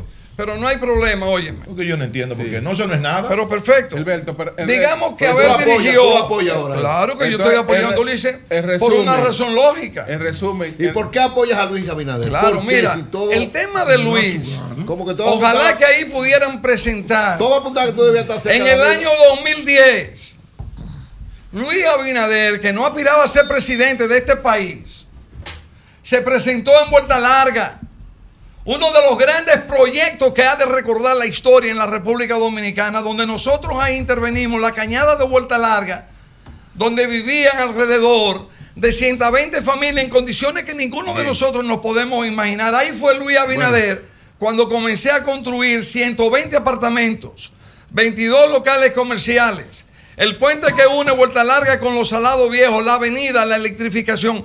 Y ahí se apareció este gran amigo, Luis Abinader, con dos patanas de cemento y dijo unas palabras extraordinarias que ojalá que se pudiesen escuchar para que se entienda por qué hoy Luis Abinader está haciendo las grandes inversiones que está haciendo en Santiago en todo lo que tiene que ver con la recuperación de las cañadas, Gilberto. produciendo una transformación extraordinaria en lo que tiene que ver con las condiciones resumen- de existencia de más de 40 mil ciudadanos. En, en resumen, lo siguiente. Por eso yo apoyo a Luis. ¿Quién promovió en Santiago desde su gestión la construcción del monorriel? ¿Quién se fue a Barcelona a hacer un estudio profundo de cómo, se, cómo funcionaba el, el- el- el- el- el monorriel? ¿Quiénes diseñaron más de 20 kilómetros lineales de monorriel en Santiago? La gestión de Gilberto Cerulle. ¿Quién construye hoy el monorriel en Santiago? Luis Abinader. ¿Quién ha invertido miles y miles de millones en la transformación de esas 40 mil personas, más de 40 mil personas que viven en las cañadas de Santiago? Luis Abinader, si por todo lo que yo luché y con lo que yo soñé, él lo está desarrollando, Bien. yo tengo que apoyarlo. Bueno, pues muchas gracias a Gilberto Cerulle, es alcalde de Santiago. Gracias, Gilberto. Gracias. ya Gilberto. terminamos. Muy Ya, interesante, oye. pero claro. Cambio fuera. Son 106.5. Bien, tenemos a Ramón Carmona en la línea telefónica. Carmona, ¿cómo estás? Sí, buen día a todos. Mira, Carmona, hay algunos movimientos ahí de la Procuraduría metiéndose a algunos apartamentos, torres ahí. Eh, yo sabía de un señor que estaba pendiente de una medida de tradición, Mm. entonces le dieron prisión domiciliaria esperando el decreto de la... ¿Qué? Le dieron, él estaba esperando el decreto para la extradición. Al de Piantín. Y le dieron prisión domiciliaria. Y el tipo se fue. Entonces, no sé si será ese Y no caso. será- grillete. Eh, Bueno, vamos a ver. Carmona, ¿cómo tú estás? Adelante. ¿Qué tú, qué tú sabes de estos operativos? ¿A quién es que están buscando? Eh, este, este joven, Héctor Silverio, se llama. Ajá. Él eh, Ah, pero es el mismo que tengo aquí, Héctor Silverio, sí. fue acusado de, de asesinato en 2004 en Estados Unidos, Ok. de segundo grado. Sí. Él, él, está, eh, él es dueño de varias discotecas aquí en, en República Dominicana, entre ellos la gran famosa de World. Ay, coño. ¿Cuál- ¿Cómo se llama? ¿Cómo se llama esa? The World. ¿Eh? The World. Word de mundo. No, World. de muro. Sí, sí, World. Está bien. ¿Dónde está eso? Entonces, Yo creo que esa está en la Gutame Arical. en la Gutame, en la Gutame, creo que Sí, Ay, sí. que yo- Que ahí siempre tiene arroz RD fijo, casi. Ey, ey, ey, no, no digas eso, coño. Adelante. Tú ves, míralo ahí, ve. Fijo ahí. Ahí siempre, ahí siempre es ahí siempre es Sí. complicado. Entonces, no. este, este joven, este joven fue apresado anoche por la Interpol y agentes federales norteamericanos. Ok, ok, pero Eh, Ca- Carmona, él eh, tenía... él eh, A nivel de agentes federales. Él, él- él fue condenado a, 20 a 25 años o a cadena perpetua. ¿Y él es norteamericano? Eh, ah, eso no sé. Bueno, tú sabes que, por ese por ese caso, por ese caso, por, por ese caso se llevaron varias visas también. Exactamente. Por ese caso se llevaron varias visas porque este señor estaba, repito, solamente en espera del decreto de extradición. Entonces a una Sí. persona así es inconcebible que se le dé prisión domiciliaria. Pues un hombre que lo que está pendiente de un decreto para mandar para montarlo en un avión. Es un peligro público. Sí. Oh, pero ven acá. Claro, eh, sí, sí, sí. Entonces, pero lo apresaron. Sí, está apresado. Ya lo apresaron. Solo era formalidad lo que la- faltaba. En, Claro. en la Julia, en, en unos apartamentos, en una torre llamada eh, eh, eh, Civil Tower. Civil, Civil Tower 3, en la Rómulo Betancourt. Sí, discoteca de World, discoteca de en el World, en la 16, Gustavo Mejía. Ricard número 75. Yo no Sí. Es. The World el mundo, no The World la pared. Es de Es que- es que- por este en la Lord, Pink es que yo no, yo no, RD al final. no conozco, es que yo nada más conozco el Jesse. Bueno, pero No está, está en la el Gustavo Mejía Está ese- Ricard. eso está es un lugar Es público. los ojos de todo el mundo no Nada más hay que pasar por ahí. Es que Ah, yo nada más conozco, como discoteca, yo nada más conozco el Jesse. Yo, no no- no he entrado ahí, pero la- sé que está ahí. Yo he pasado por el Claro, es muy obvio. por la Claro. calle. Eso es muy Eh, obvio. muy- Es muy famosa la discoteca. Eh, Es el que está después del supermercado La Placita, a la izquierda. Eh, ahí mismo. Eh, Ahí Ah, mismo. ya sé. Ay, qué rápido se acordó. No, ya sé. Ya sé, oh, oh. Se va a pasar Ya como el viaje de Santiago. Te digo de quién es ahora. Te Pero oye, oye, oye como yo lo identifico, oye como yo lo identifico, el que está después del supermercado Julio, tal. Le va a Ok. pasar. Le digo de quién, le digo de quién es ahora. Le digo de quién es. Nadie ten cuidado. ¿De ¿Eh? quién es? No, yo no sé de quién este es, no señor. ¿De sé de quién? quién ¿De es. Dime, dime. Carmona. Dice aquí, Aquí hay mucha gente que nunca sabe dónde quedan las cosas, pero sí, han ido. No, así no. dice yo aquí, no sabía dónde. Yo dice nunca he entrado aquí, ahí. dice aquí discoteca de World. Se describe como la más exclusiva de Santo Domingo. Hace presentaciones en vivo, música variada, urbana, bachata, salsa y mambo. A los jóvenes de aquí. Música en vivo, artistas locales, internacionales, bailarinas, presentaciones, coreografía, bachatero, merenguero, dembocero, trapero, rapero, mambero, etcétera. Ha contado con la presencia de Rochi, de Nene La Amenaza y de Omega el Fuerte, del Alfa, de. Gillo maestro Sa- lo de Gillo que pasa es que Julio mencionó uno. Uno De Gillo Sarante, no. de Gillo Sarante, el más emblemático. de Gillo Sarante, de Arcángel La Maravilla, Omega el Fuerte, el Alfa el Jefe. Precio. Muy caro, alrededor de 3 mil, 5 mil pesos por persona, 100 dólares. Recomendaciones, llevar efectivo para pagar la entrada, porque los precios varían. Tú estás oyendo. Reserva, horario, ¿Y horario, dónde está la diablo, ahí están todos los detalles. Sí, sí. Lugar pequeño pero acogedor. Pagar en efectivo. ¿Sabes por qué? Bien, No, porque varían los precios en la entrada, no son, tar- no son tickets. Adelante, adelante. Depende del hoy artista. a las 11 de la mañana eh, fue citado Juan del Franco Sí. en la dirección de niños adolescentes. Bueno, Pedro En tiene, Pedro tiene tengo unos, unos datos unos aquí. datos ahí. Ay, Carmona. No, yo Carmona no, pero... Siéntate cómodo, que hasta tú vas a tener problemas. Ey, no, no, Oye, óyeme, espérate, espérate, espérate, espérate. Yo no tengo que ver con nada de eso. Se limpió rápido. Diablo, cuello, dio para atrás de una vez. eh. Eh, todo ser humano mayor de edad eh, Es responsable de sus hechos. es responsable de sus hechos. Yo no tengo Así que es. ver con eso. Puede ser hasta un hijo mío. No tengo que Eso es ver así, con hermano. Eso es así. Responsabilidad penal individual. Oh, Bueno. Pues gracias, Pero Carmona. siéntate cómodo. Gracias, Carmona. Cuídense ahí. Muchas gracias, muchas No te gracias. reúnas con Miguel Medina en estos días. hoy. Cuidado. Muchas gracias. Bueno, No pases por ahí. son las 9, Mira que hay esa 28 amenaza, minutos. Buenos días, Pedro, adelante. Buenos días, don Julio. Buenos días a toda la audiencia de este Buenos Sol días. de la Mañana. Eh, yo traigo dos temas en el día de hoy. Eh, primero me voy a recibir, me trata- voy a referir, uno nada más. luego Lo- de lo saludar a traíste todos tarde, lo nuestros traíste amables tarde. Televidentes, radio escucha y cibernauta y a toda a todo este panel, pero hoy eh, se conmemora el Día Internacional de la Aviación Civil. Ustedes saben que a mí el tema de la aviación civil me, me atrae, eh, lo vivo, porque trabajé muchos años. Lo conoces. Eh, lo conozco muy bien. Eh, por lo menos hasta el 2020 yo lo conocía muy bien. Ahora conozco algunas instituciones que funcionan a la perfección y que van en avance dentro del mundo de la aviación civil, otras que se han quedado como en el tiempo, como rezagadas, pero funcionan, están ahí. Gracias a Dios y gracias a que organismos internacionales le dan mucho seguimiento al tema de la aviación civil.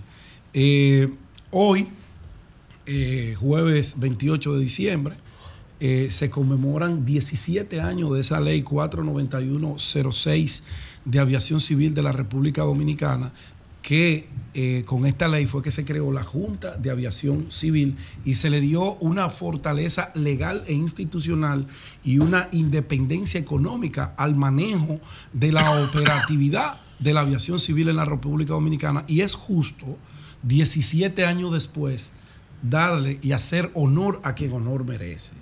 Y ese honor y ese logro que se materializó en el Congreso Nacional fue fruto de la visión de Norge Botello.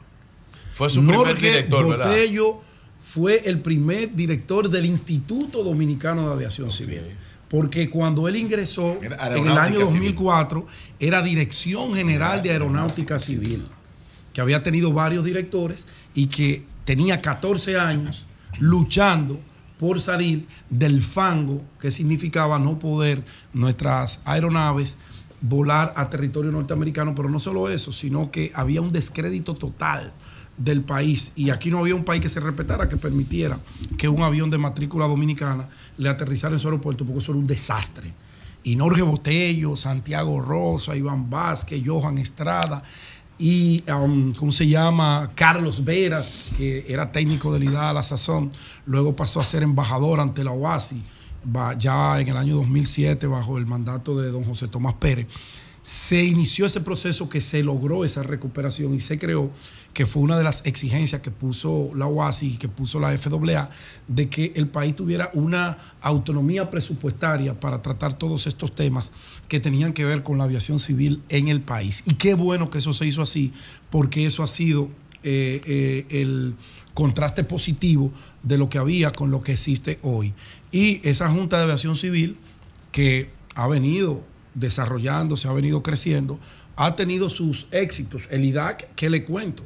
El IDAC tiene hoy en día el privilegio de que el país tenía que enviar a sus técnicos a recertificarse a Miami, que costaba un millón de dólares en el año 2008 al Estado Dominicano.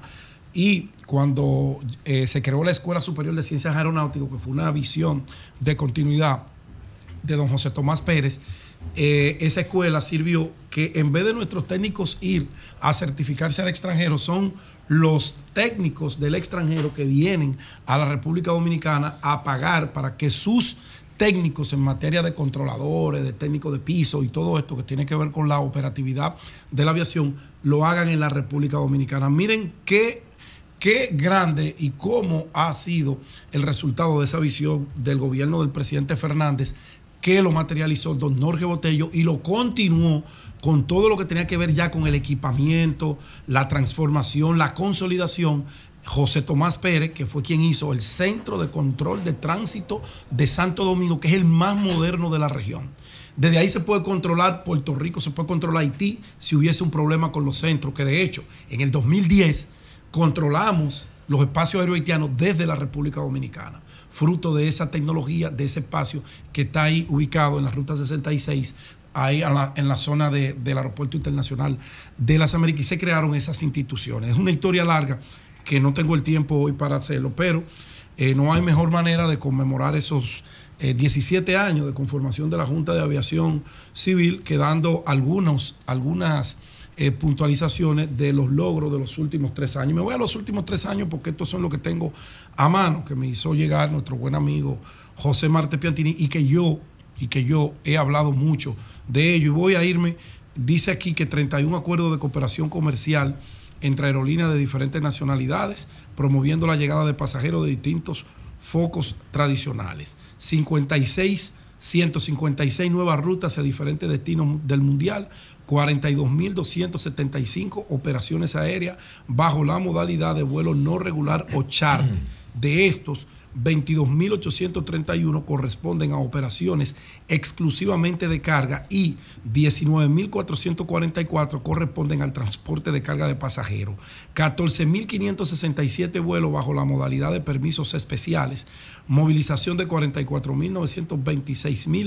44.926.132 pasajeros mediante la realización de 362.791 operaciones aéreas, lo cual se traduce en ingresos directos e indirectos estimados para el país en 41 mil 41 millones 363 millones de dólares y suscripción de 18 instrumentos de servicios aéreos con distintos países, entre ellos Canadá, España, Costa Rica, Ecuador, Guatemala, El Salvador, Emiratos Árabes Unidos, Brasil, Cuba, República Checa, Qatar, etcétera. Pedro, de verdad que cuando tú lees esto, tú te sientes satisfecho porque, vuelvo y repito, yo duré ocho años trabajando para ese proceso de consolidación y ver estos logros, ver el alcance, ver cómo hoy nosotros podemos decir, voy a Colombia y me voy en un vuelo directo que me cuesta la mitad que hace seis años. Voy a Guatemala, lo mismo. Voy a Miami y puedo tener una competitividad en precio y eso ha sido fruto de esa alianza de esa apertura que la Junta de Aviación Civil en compañía del IDA, pero la Junta ha sido el instrumento, el instrumento eh, idóneo, el, el que tiene mandato de ley para suscribir estos acuerdos y se ha logrado fruto del trabajo. Y sin mezquindad, hay que felicitar, hay que saludar a José Marte Piantini por que- sus logros de tres años frente a la Junta de Aviación Civil. Tú dijiste que te vas a mudar. ¿Que me voy a mudar? Sí. Ahora, ahora. No, yo no puedo más para Tú dijiste que te vas a mudar para el Sánchez Piantini, creo que oí algo así. Bueno, adelante, no, Pedro, no, adelante, no fue. adelante, Bueno. adelante, adelante. mis felicitaciones a, a Marte Piantini y todo el equipo que le acompaña a la Junta de Aviación Civil. Miren, señores, ayer nosotros hablábamos, hablábamos del caso Wander Franco. Wander Franco, el prospecto ya regularizado en grandes ligas que está firmado por 220 millones con el equipo de Tampa Bay. Y le llamábamos la atención, es bueno que pongas una foto que tienes ahí, Joan, le llamábamos la atención de que eh, el Ministerio Público de la República Dominicana comienza a hacer un tipo de aparataje buscando a personas que ni siquiera le han hecho una citación para que comparezca a responder por un hecho señalado.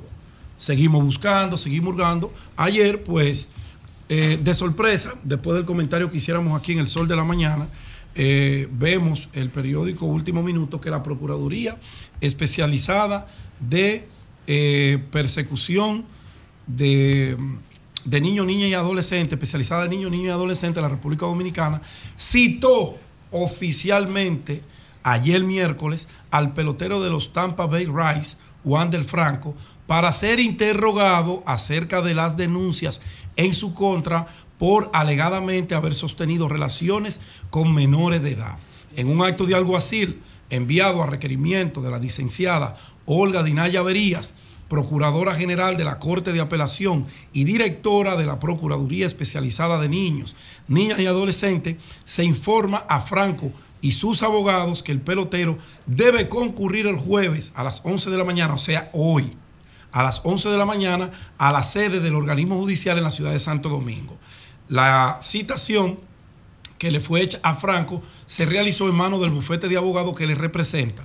Dicho acto se le entregó en virtud de que al momento de ser nombrado abogado del pelotero, estos solicitaron a la Procuraduría Especializada de Niños, Niñas y Adolescentes de la República Dominicana que le fuesen notificados, oigan bien, son los abogados que le notifican al Ministerio Público, que le notifiquen de qué y por qué están buscando y persiguiendo a su cliente. Como por ejemplo, allanaron las academias donde pudiera, donde practicó en, una- en alguna ocasión ese pelotero Wander Franco. Oigan bien, primero el aparataje, después a solicitud de la parte agredida, porque esa es la parte agredida, Wander Franco hoy es el agredido, porque no había contra él ningún tipo de acusación, ni de la menor, ni de la familia de la menor. Y ayer, después que el sol de la mañana tomó el tema, el Ministerio Público manda la notificación. Pusieron los bueyes, la carreta delante de los bueyes. Era la carreta que arrastraba los bueyes. Toda esta aparatosidad, y voy con lo delicado de este caso, porque a esto hay que prestarle mucha atención, doña Miriam. Atención, atención, atención, porque aquí está el detalle. Atención. Me dicen que la chica se tiró un selfie. Un pelotero famoso, un muchacho joven, atractivo, 22 años, atractivo en todos los sentidos. Un tipo fuerte, una persona que tiene un contrato ¿Qué querrá de decir 200 atractivo en todos los sentidos? dinero Ah. en físico y en lo económico y famoso. ¿Quién no quiere un selfie con una persona de esa naturaleza? Es un celebrity. Se hizo el selfie como se hace con cualquier figura pública. La chica lo subió a sus redes, orgullosa de haberse tomado Una una, foto. fotografía con un pelotero que cuesta 220 millones de dólares dominicanos y que tiene 22 años de edad. Según mis fuentes, ella comenzó como a escribirle por la cuenta y él le dice, yo tengo mi esposa. ¿Se sabe la edad de ella? Tú tienes la edad, porque María Elena ahorita O- hablaba hoy de tiene 14 19 años. años. No, la Pero muchacha. informaron 19 14 años. años la mamá. O sea, la ma- supuestamente la madre hace Que no la es menor de edad. denuncia. No, no, hoy no es menor de Si edad. tiene porque 19. Eso ocurrió hace unos años. Eso no ocurrió ayer. Y no sería los 14, porque supuestamente la madre hizo la denuncia y dijo su hija de 14 años.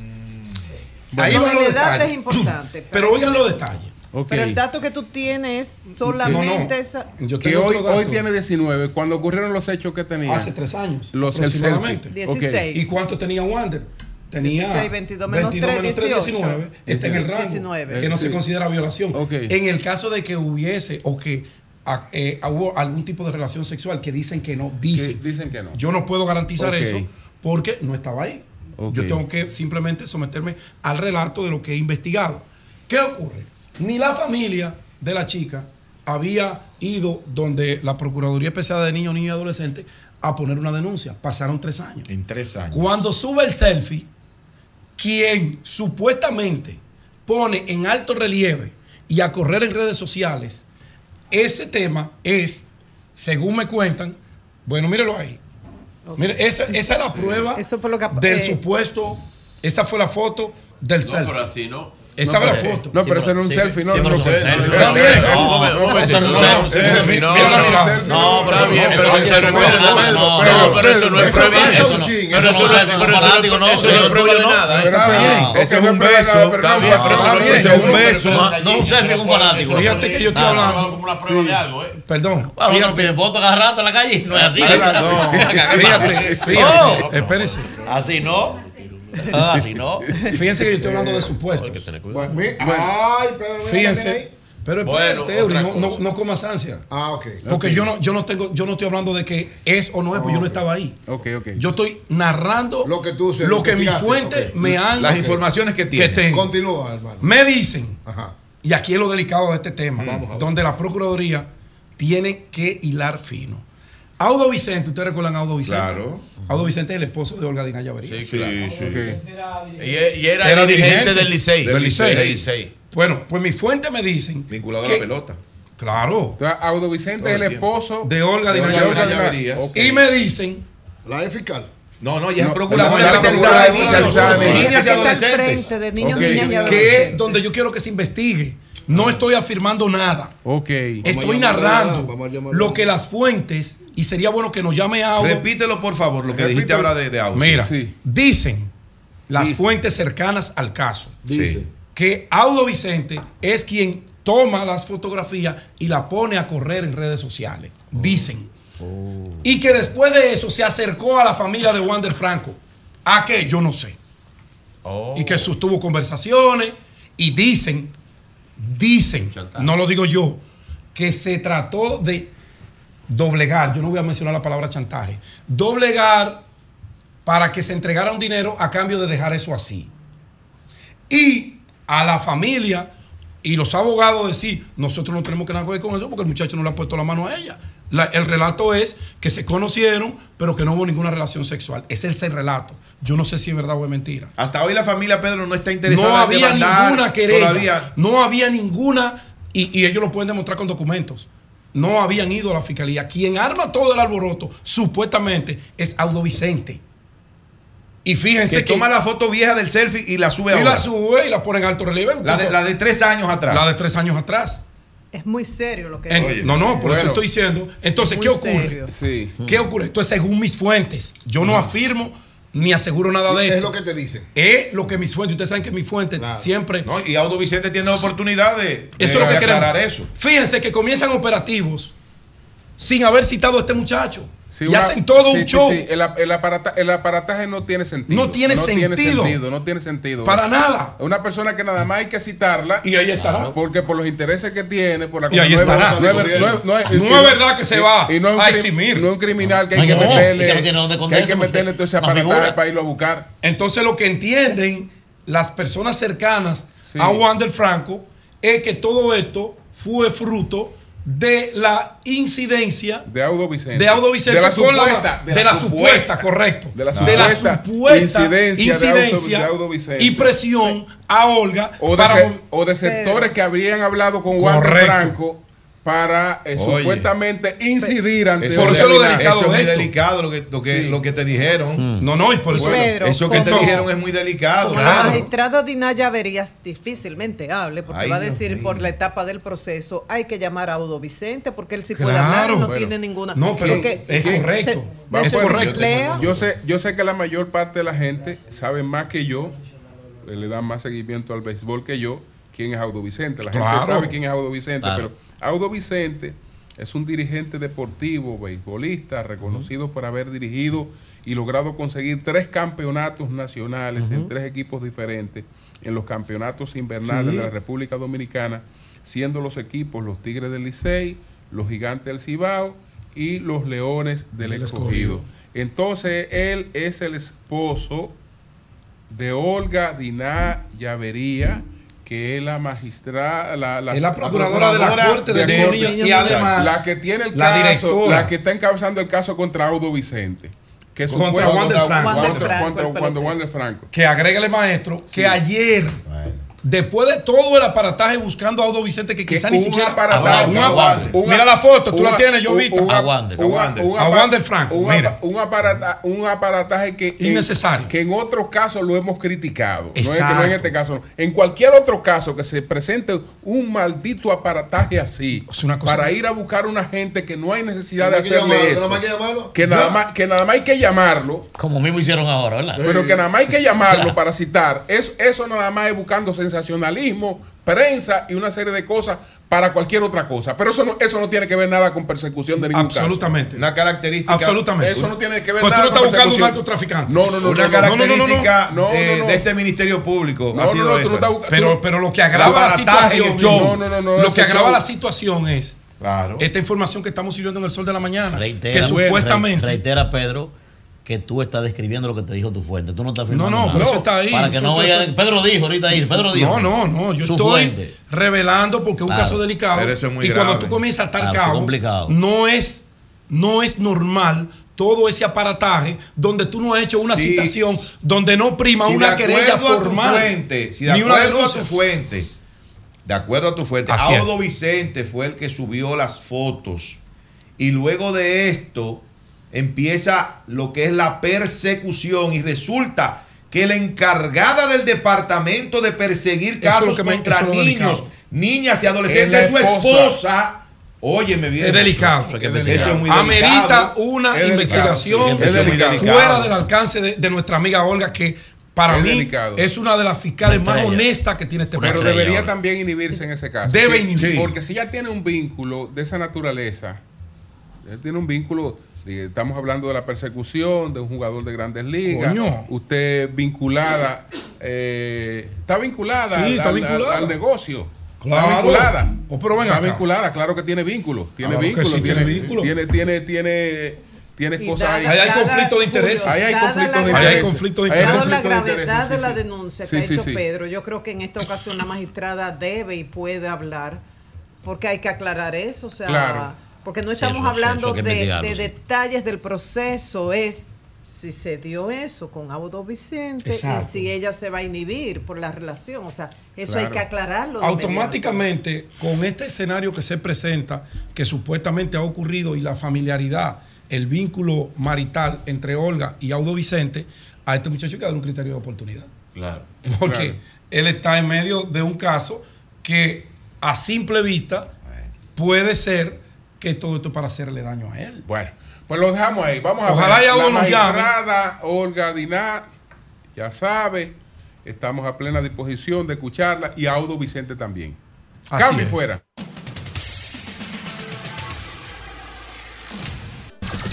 Son 106.5. Bien, señores, tenemos con nosotros a Audo Vicente, el gerente general del Licey, eh, que también lo ha sido de otros, de otros equipos y es el esposo de la magistrada Auda. eh, eh, Olga, Olga Diná Amiga nuestra. Así es. Audo, ¿cómo estás? Muy bien, buenos días a todos. Placer saludar a ese grupo de comunicadores. Bueno, pues muchas gracias, Audo, muchas gracias por atender nuestra, nuestra llamada, eh, porque con relación a la situación que se ha dado con Wander Franco, eh, pues, y el hecho de que sea Olga Diná que le está, eh, pues, investigando, eh, sale a relucir que supuestamente tú has tenido alguna influencia en esta, en esta situación y quisiera pues conocer de, de- de- de tu parte cuál es la posición que tiene frente a este caso. Ok, vamos, vamos primero por partes. Porque yo me estoy, como dicen, enterando, porque un amigo me llamó ahora que lo escucha a ustedes. Sí. Y me dice, pero vamos a ir el sol de la mañana. Y yo, hermano, yo ni veo noticias. Mi casa está prohibido ver noticias. ¿Cuál es el sol de la mañana? ¿Quiénes son los que trabajan ahí? Entonces me mandó un nombre de alguien que no conozco. Y me disculpa la ignorancia. No, no importa, Jiménez. no. Pedro Jiménez hizo el comentario de tal cosa. Sí. Entonces, yo digo, pero primero, miren, no sé en realidad qué se mencionó porque no lo he visto. Si le digo que lo he visto, le hablo mentira. Aunque ya un amigo me mandó el, el video. Sí. Mire, yo tengo por norma y principio, como mi esposa respeta mi, mi trabajo, yo jamás ni le pregunto a mi esposa qué caso lleva, ni a quién está investigando, ni por qué. Cuando mi esposa fue fiscal de Santo Domingo, hubo un momento en que ella sabía irse de la casa por dos días, prácticamente dos o tres días, en un proceso de investigación y demás. Y yo jamás le pregunté ni a qué salió y por qué duró dos días. A ese punto de respeto yo le tengo el trabajo de mi esposa y respeto lo que ella es como mi esposa y como mujer y como profesional también. Entonces yo no tengo ningún tipo de incidencia, no en el caso de Franco, el cual yo lamento, pero yo no puedo decir que Franco es o no es, porque yo no soy ni fiscal, ni abogado, ni juez. Yo sí lamento que un joven en algún momento pueda tener un inconveniente con la justicia, él o cualquiera, como lo tuvo Tati cuando salió positivo a un dopaje, como lo han tenido otros que han tenido violencia de género. Para mí es lamentable que un dominicano, quien sea, pueda tener algún problema con la ley. Ahora, que yo me haya prestado a No sé la verdad lo que dijo el joven o el señor, porque no lo conozco ni he visto la información. Señor, ya tiene 50 Sí, años. pero- pero- sí. Au- au- un señor. au- Audo, Bueno, bueno, tú sabes dígame. que es, es entendible lo que, lo que planteas, pero bueno, en una, en una pareja, estando tú, digamos, en el, en el negocio del béisbol, es muy difícil que se esté investigando una persona que es de esa misma área y que no haya un comentario, aunque, No. aunque sea con respeto, lamento- aunque sea con, muy- con, con el, con el mayor de los respetos, es pero es difícil. A usted yo le tengo imposible. aprecio y lo respeto. Gracias, gracias. Ah, pues ya comenzaste a conocer los integrantes No, no, del gracias, programa. gracias. No, ya, ya, ya yo sé quiénes son. Pre- preguntas concretas. No, pero déjale- déjale- No, él, él- él iba a responder algo, él iba a responder Sí, algo. diga. Digo, ahí está la señora, creo que usted, la señora de pelo corto. Ah, sí, sí, sí. Esa es doña María Está Elena. La luz, que yo lo sigo. Sí. Gracias, líder. Ya yo hice como el, como, eh, como Ya, el ya, ya. engranaje de Eso es Tinder. Ya- ya- Ya en gran parte, ya en gran parte. Ya te estoy ubicando. Sí, Entonces- miren, Sí, sí. Martínez, yo le, le tengo a usted mucho aprecio y respeto. Gracias, gracias. Y con ese mismo respeto le voy a decir que yo no hago ni siquiera comentarios, porque mi esposa no me puede decir a mí por qué yo saqué un pitcher, por qué no. Ok, ok. Siendo mi esposa aguilucha y yo por- más dirigiendo otros equipos, no me dice. Ok, porque, ok. porque hay un- una línea de respeto que nosotros marcamos al momento de nosotros casarnos, Entiendo. donde ella tiene su función y yo tengo la mía. Cuando se Entonces, puede Jamás. hacer una pregunta. Sí, yo tengo esto- dos, dos preguntas concretas. ¿En algún momento us- usted subió la, la fotografía donde aparece Franco con la niña? Es una pregunta. Y luego que se conoce este caso, ¿usted trató de hablar con él o hubo algún acercamiento? Yo no conozco, primero, mire, yo no conozco a Franco de manera personal. Y me habría gustado conocerlo, me gustaría conocerlo porque es una estrella de Grandes Ligas. De los pocos muchachos estrellas de Grandes Ligas que yo no conozco de manera personal, él es uno. Una. Número dos. Perdón, no lo conoce personalmente, perdón, pero intentó hablar por teléfono con él o tener un No acercamiento. tengo cómo. No, o no porque yo no puedo conocer a Pedro, pero yo puedo hacer, intentar hacer contacto, es, es mi pregunta. No, para nada. Ok, no hizo contacto. y lo de la fotografía, Oiga, le digo que mi esposa dice, mis hijas, que yo soy análogo, porque si usted mira mi perfil, dicho sea de paso, mi perfil de internet es abierto, porque fue creado por otra gente. Y yo le digo, no, me quién me lo creo, yo me gusta dormir tranquilo, yo no creo con cosas de redes sociales. No, porque usted interactúe con el fanático, la que sí o qué. Yo, pues está bien. Pues ahí comenzó la gente a darme seguimiento y he interactuado con algunos fanáticos. Ahora, ustedes pueden saber porque ahí está el departamento de la policía. No tiene algo que dice quién sube una foto y quién no. Bueno, José, adelante. Ok. Ah, eh, Audo, tú eres un, un líder del béisbol y manejas peloteros y manejas a estos muchachos jóvenes que se encuentran con la fama, con el dinero de repente, sin formación, sin educación, sin educación necesaria para enfrentar estos choques sociales. ¿Qué tú crees que debe hacerse con Wander Franco para preservar su carrera? Un tipo que tiene un potencial increíble eh, con, con Tampa Bay en MLB. ¿Qué tú crees, qué tú le recomiendas a él, a su familia y cómo tú crees que debe manejarse este caso para, desde el punto de vista deportivo para que esto no, no dañe la carrera de, de Wander Franco en MLB? Es que hacer para mí un juicio de Franco en específico sería hasta insolente. Ahora, si tú me preguntas a mí qué debe hacer el Estado con todos los jugadores jóvenes, con todo lo que tiene que ver con política social, algo que tú mencionas mucho, escúchame que te tute, pero tú hablas mucho de políticas sociales, de política de educación, ¿tú entiendes? Y la educación abarca todo eso. Si tú eres una persona preparada, educada, que tiene ciertos valores y principios, no puedo decir que tú no te vayas a meter en problemas, ni digo que Franco tiene un problema, porque yo no soy ni juez ni abogado, te repito, ni fiscal tampoco. Pues yo, yo no puedo emitir un juicio de Franco ni de nadie que esté en ningún escenario como este. Manuel. Ahora, yo sí te puedo decir que en general nuestro país puede fortalecer las políticas de educación, como lo están haciendo las academias, que gastamos millones en educar muchachos que vienen a nuestras manos, firmados con 16 años, y tenemos que terminar de formarlo en las academias, vía eh, virtual. Y que hay un acuerdo incluso que aún tú dejes en libertad a ese muchacho, supongamos que juega dos años, y no dio lo que tú querías. Nuestro compromiso es terminarlo, devolverlo a la sociedad siendo por lo menos bachiller. Sí. Y nosotros hemos graduado de cocineros, no digo nosotros la organización, todas las organizaciones. Todas las academias.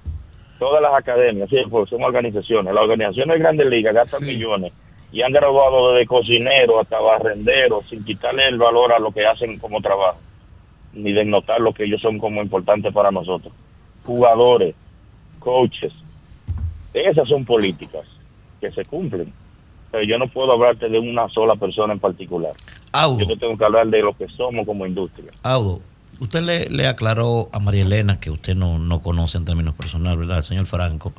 Pero No. uno, uno, uno le, le genera inquietud saber por qué precisamente a usted le vinculan con una fotografía. Le pregunto ante eso. Ay, Audo. yo como Cardi que hasta yo quiero saber. Claro, entonces le, le- le pregunto, Audo, ¿en algún momento usted ha tenido alguna dificultad con alguien cercano a él, con algún familiar? O sea, ¿ha pasado eso en algún momento que, uno pueda inferir eso o algo así?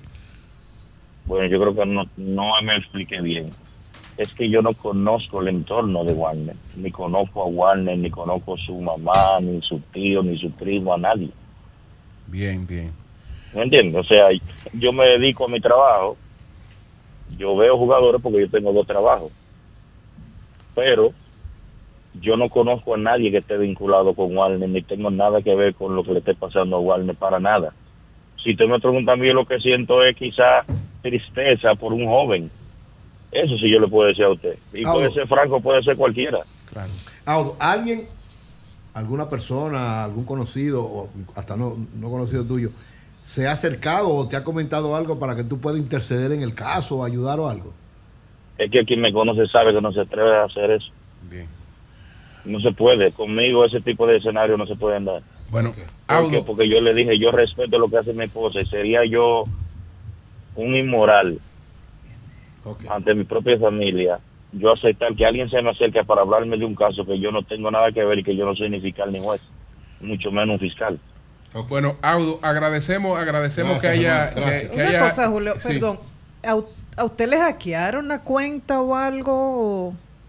Porque su cuenta en Instagram es Vicente43, ¿verdad? Déjeme ver. Tiene una foto mía. Sí, veo una foto suya que dice Licey campeón.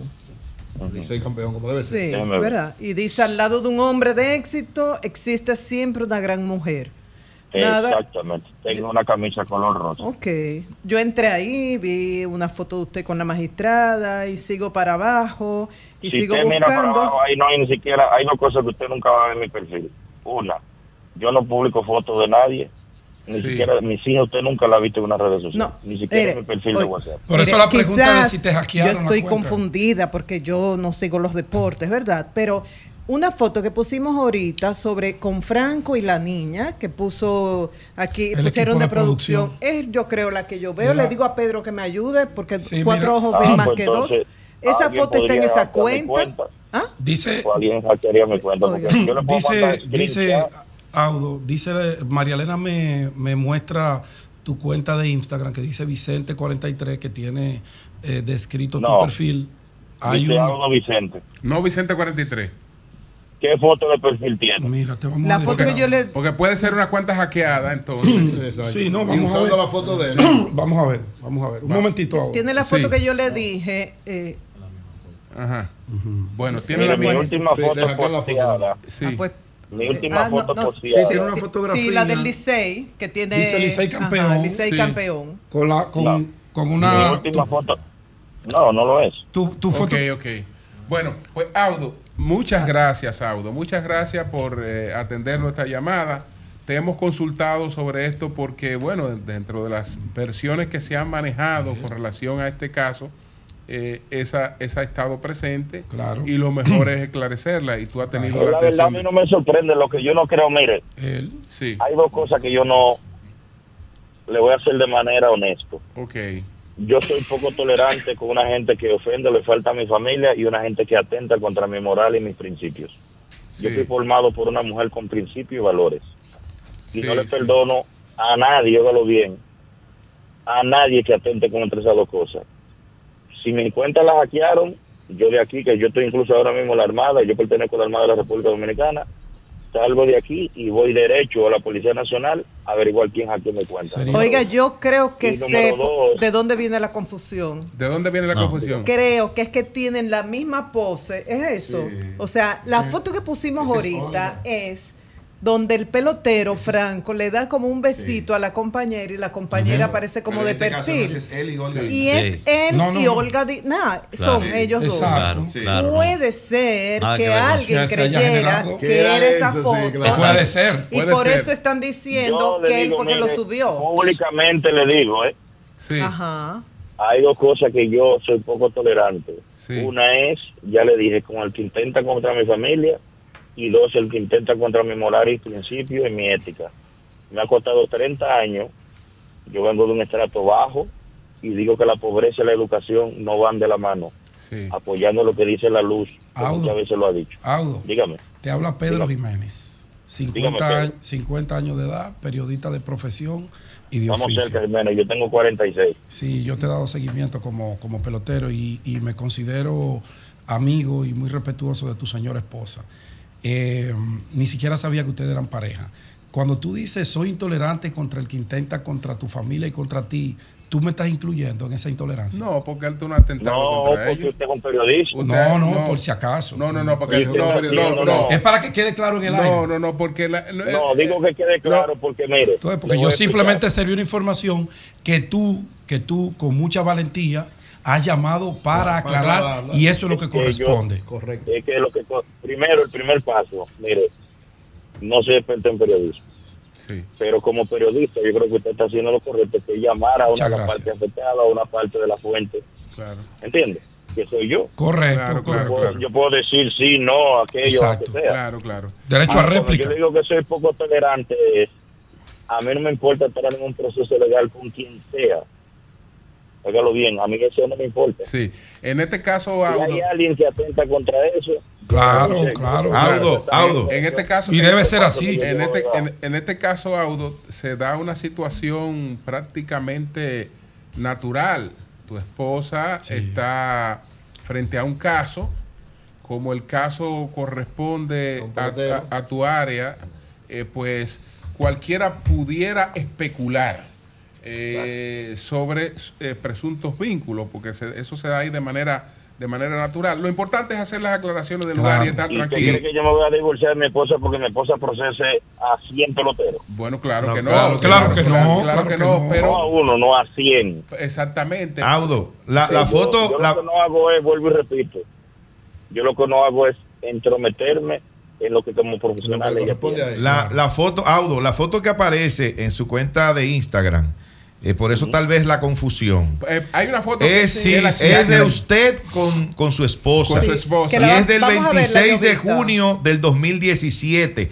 Y es dándole un beso y, y que se parece a la foto que ha circulado Exacto. de Wander. Yo, creo que por ahí por debe ahí, ir por la, ahí. la Jovita, confusión. si eres- la mire, confusión. Esta es la foto que aparece en su perfil. Exacto. Ese es hay- él con Olga Dina. Ajá, y, y a seguidas vamos a poner la otra foto de Franco. La foto que de tienen Franco. una pose similar. No es que ustedes se parezcan, pero una pose Una pose similar. similar. Exacto. Tienen ambos. Quizás de ahí Eso es lo la que ha llevado a confusión. alguna gente a la, La otra confusión, confusión, Joan, claro. de que supuestamente Franco lo había publicado, pero una- él, él aparece ahí con una foto con, con- con su Sí. esposa. Correcto. Exacto. Bueno, Mira, pues qué gracias. bueno. Vamos a ver la otra Gracias, foto, Audo. Jovita. Audo, muchas gracias. Un abrazo a todos. Cuídense. Esa es la otra Eh, foto. exactamente. Mira la otra foto. Muchas gracias, muchas gracias. Muchas gracias. Muchas gracias. La coincidencia es Bueno. que aparece el hombre dándole un beso a la. Sí, eso es lo que y- ahí está la confusión. Ahí está. claro. Ahí, Ahí está, está la confusión. Ahí está. Bueno, cambio y fuera.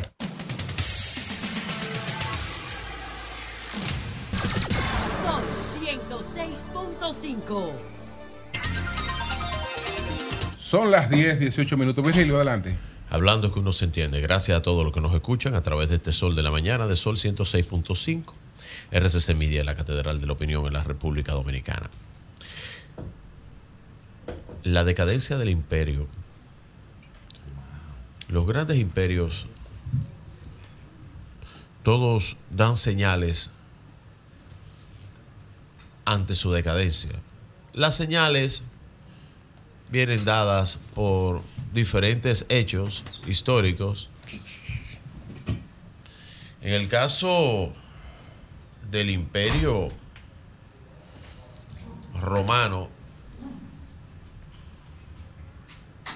su decadencia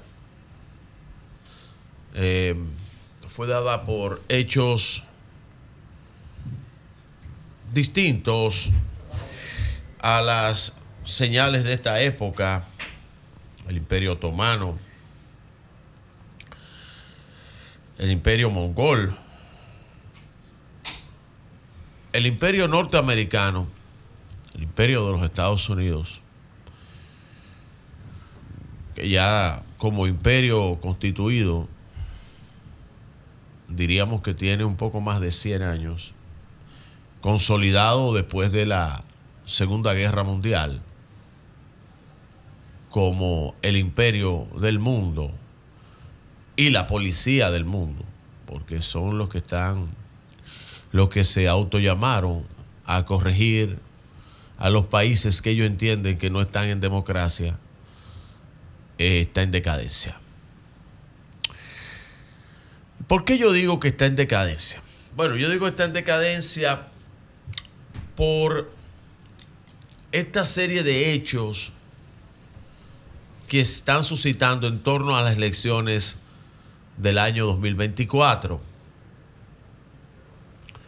en contra de Donald Trump, en contra de imposibilitarlo, perdón, no en contra, a favor de imposibilitarlo para que él participe en las elecciones de Estados Unidos. Estados Unidos es un país federado.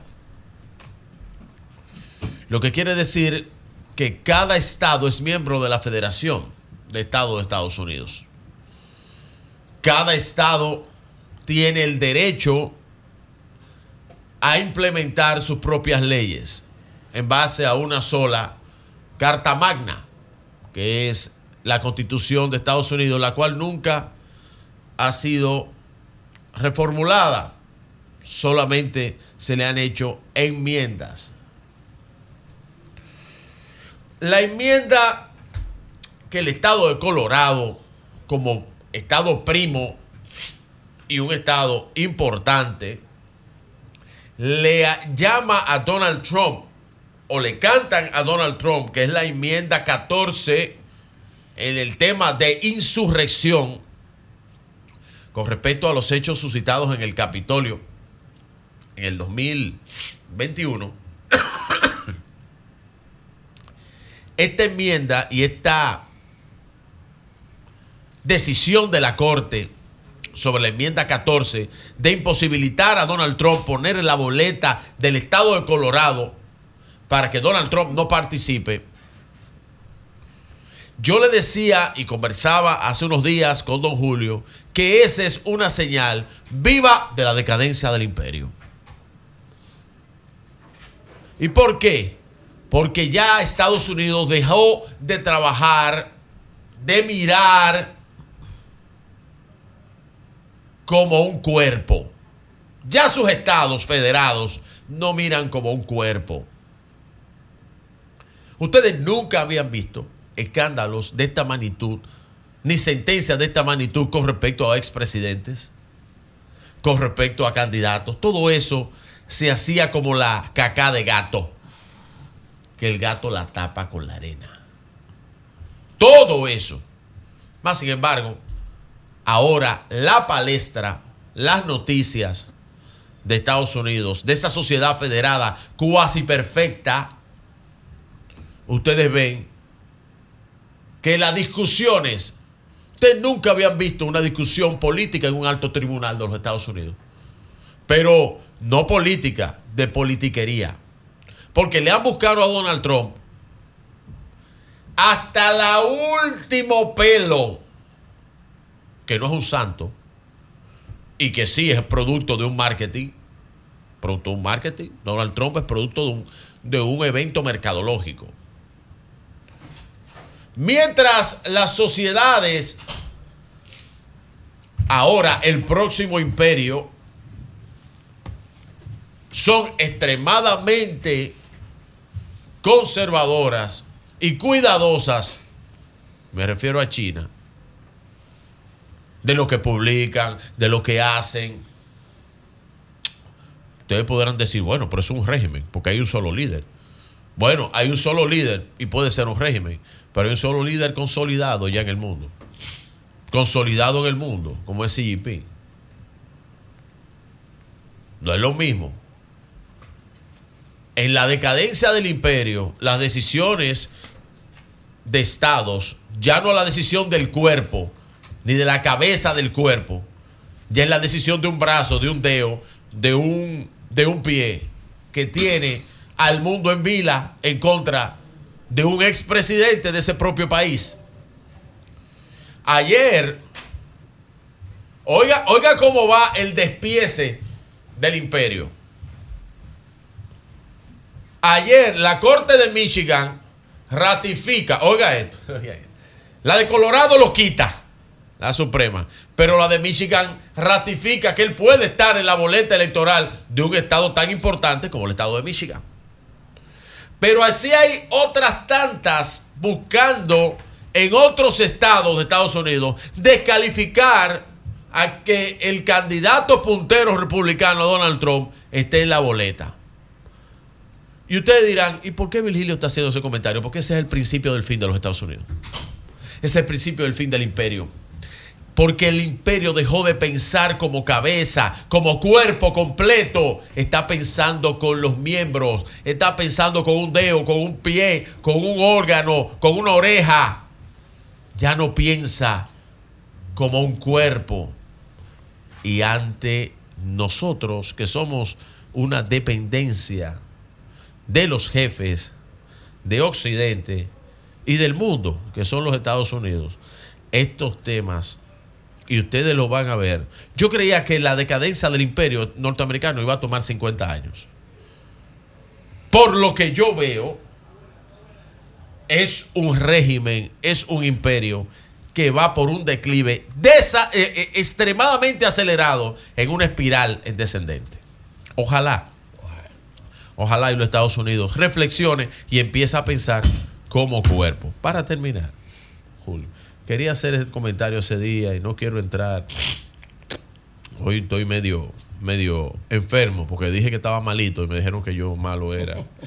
Eh, eso fue Lea que me dijo eso. Miren, eh, maestro, usted, yo no me gustan, a mí yo tengo, las provocaciones no son cosas que a mí me gusten. Cuando yo veo cosas como esta, eh, ponme el video de Santiago, ya que estaba don Gilberto aquí Cerulle. Miren este camión eh, que Joan tiene ahí, cómo parquean eso y hacen un bandereo con música, eh, con música, movimiento, bandereo. ¿Usted sabe dónde es eso? Eso es al frente del comando de campaña del PRM y de Ulises. Hay la necesidad, pero un momentito, hay la necesidad de hacer eso, de provocar un incidente político. Yo creo y creía que eso eran, eso eran prácticas del pasado, pero yo la veo ahí. Entonces, si ustedes están ganados, como ustedes dicen, señor Abel, eh, buen amigo, eh, Víctor no se presta a eso, no sé, don Marino. Conchole, no hay necesidad de usted parar eso con una Nicolai y una vaina al frente del comando de campaña de Ulises, porque hay más espacio. O Santiago es ese pedacito, esa cuadra. Hay más espacio ahí. Así que un llamadito para evitar un conflicto, ya que, ya que Abel, el dueño de, de Santiago, le puso candado y llave. eh, ya que Abel es el dueño de eso. Mejor alcalde. Eh, entonces, no haga eso, no haga eso como le dije ayer a Leonel. Un momentito, maestro. Maestro, mire esto, donde nosotros vamos a estar el 4 de enero. Mire eso. Estas son imágenes inéditas del puerto de Cabo Rojo al día de hoy. Mire eso. ¿Qué es eso? Eso es Cabo Rojo, donde nosotros estuvimos hace un año. Mire cómo está el puerto de Cabo Rojo. Ok. Mire qué belleza. En Pedernales. Eso estaba lleno ahí de Bueno, una tierra no, roja. No una tierra roja, que mírenla allá donde están todavía. es nos llenamos de Eso es. Cabo Rojo. Donde nos llenamos de Sí, polvo sí, cuando sí, fuimos. sí. Eso es Cabo Rojo. Eso Eso, es precioso. Cabo Rojo. Eso es donde vamos a precioso, estar sí. Oye, nosotros. pero eso está chulo.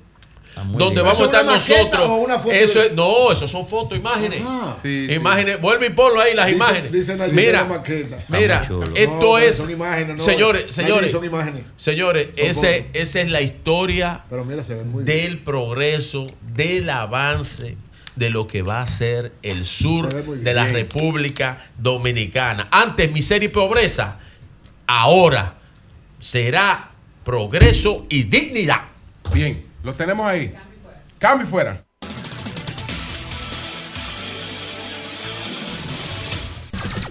Son 106.5. Son las 10:36 minutos. Tenemos en la línea telefónica a Rafael Linares. Linares, ¿cómo estás? Bien, gracias a Dios, Julio, y a todo tu equipo. Desde la desde el ensanche Espaillat te estoy hablando. Próximo Ah, diputado. en- en campaña. Próximo diputado. Campaña No, no ha descansado. coño, está Linares. fajado, mi hermano Linares. Linares, Un abrazo, mi hermano. Lo veremos allá. Tú, tú sustenta, tú sustenta que a Vinicito Castillo lo despojaron de su visado estadounidense. Mira, yo durante años, para no decir durante meses, yo he dicho aquí que en República Dominicana nosotros los políticos tenemos que cuidarnos de muchas acciones que se cometen a diario. Porque aquí lo que se está dando es, o todo lo que parece es, eh, un- una disputa en, en un reciclaje entre bandas delincuenciales. Lo he dicho permanentemente. Este señor se ha dado a la tarea. ¿Te refieres a Vinicito? No puede conseguir. Sí, Vinicito Castillo se ha dado la tarea de que lo que no puede conseguir en los en las urnas o lo que no podrá conseguir en las urnas eh, atacar sin misericordia, por ejemplo, a figuras importantes de la vida nacional. Ustedes saben muy bien lo que hicieron con Peña Gómez, esa familia completa, lo que hicieron con eh, Jorge Blanco y lo que han hecho con un sinnúmero de personas en el país. Ahora él entiende que Omar Fernández es la forma más fácil de atacar. Yo le hice una pregunta.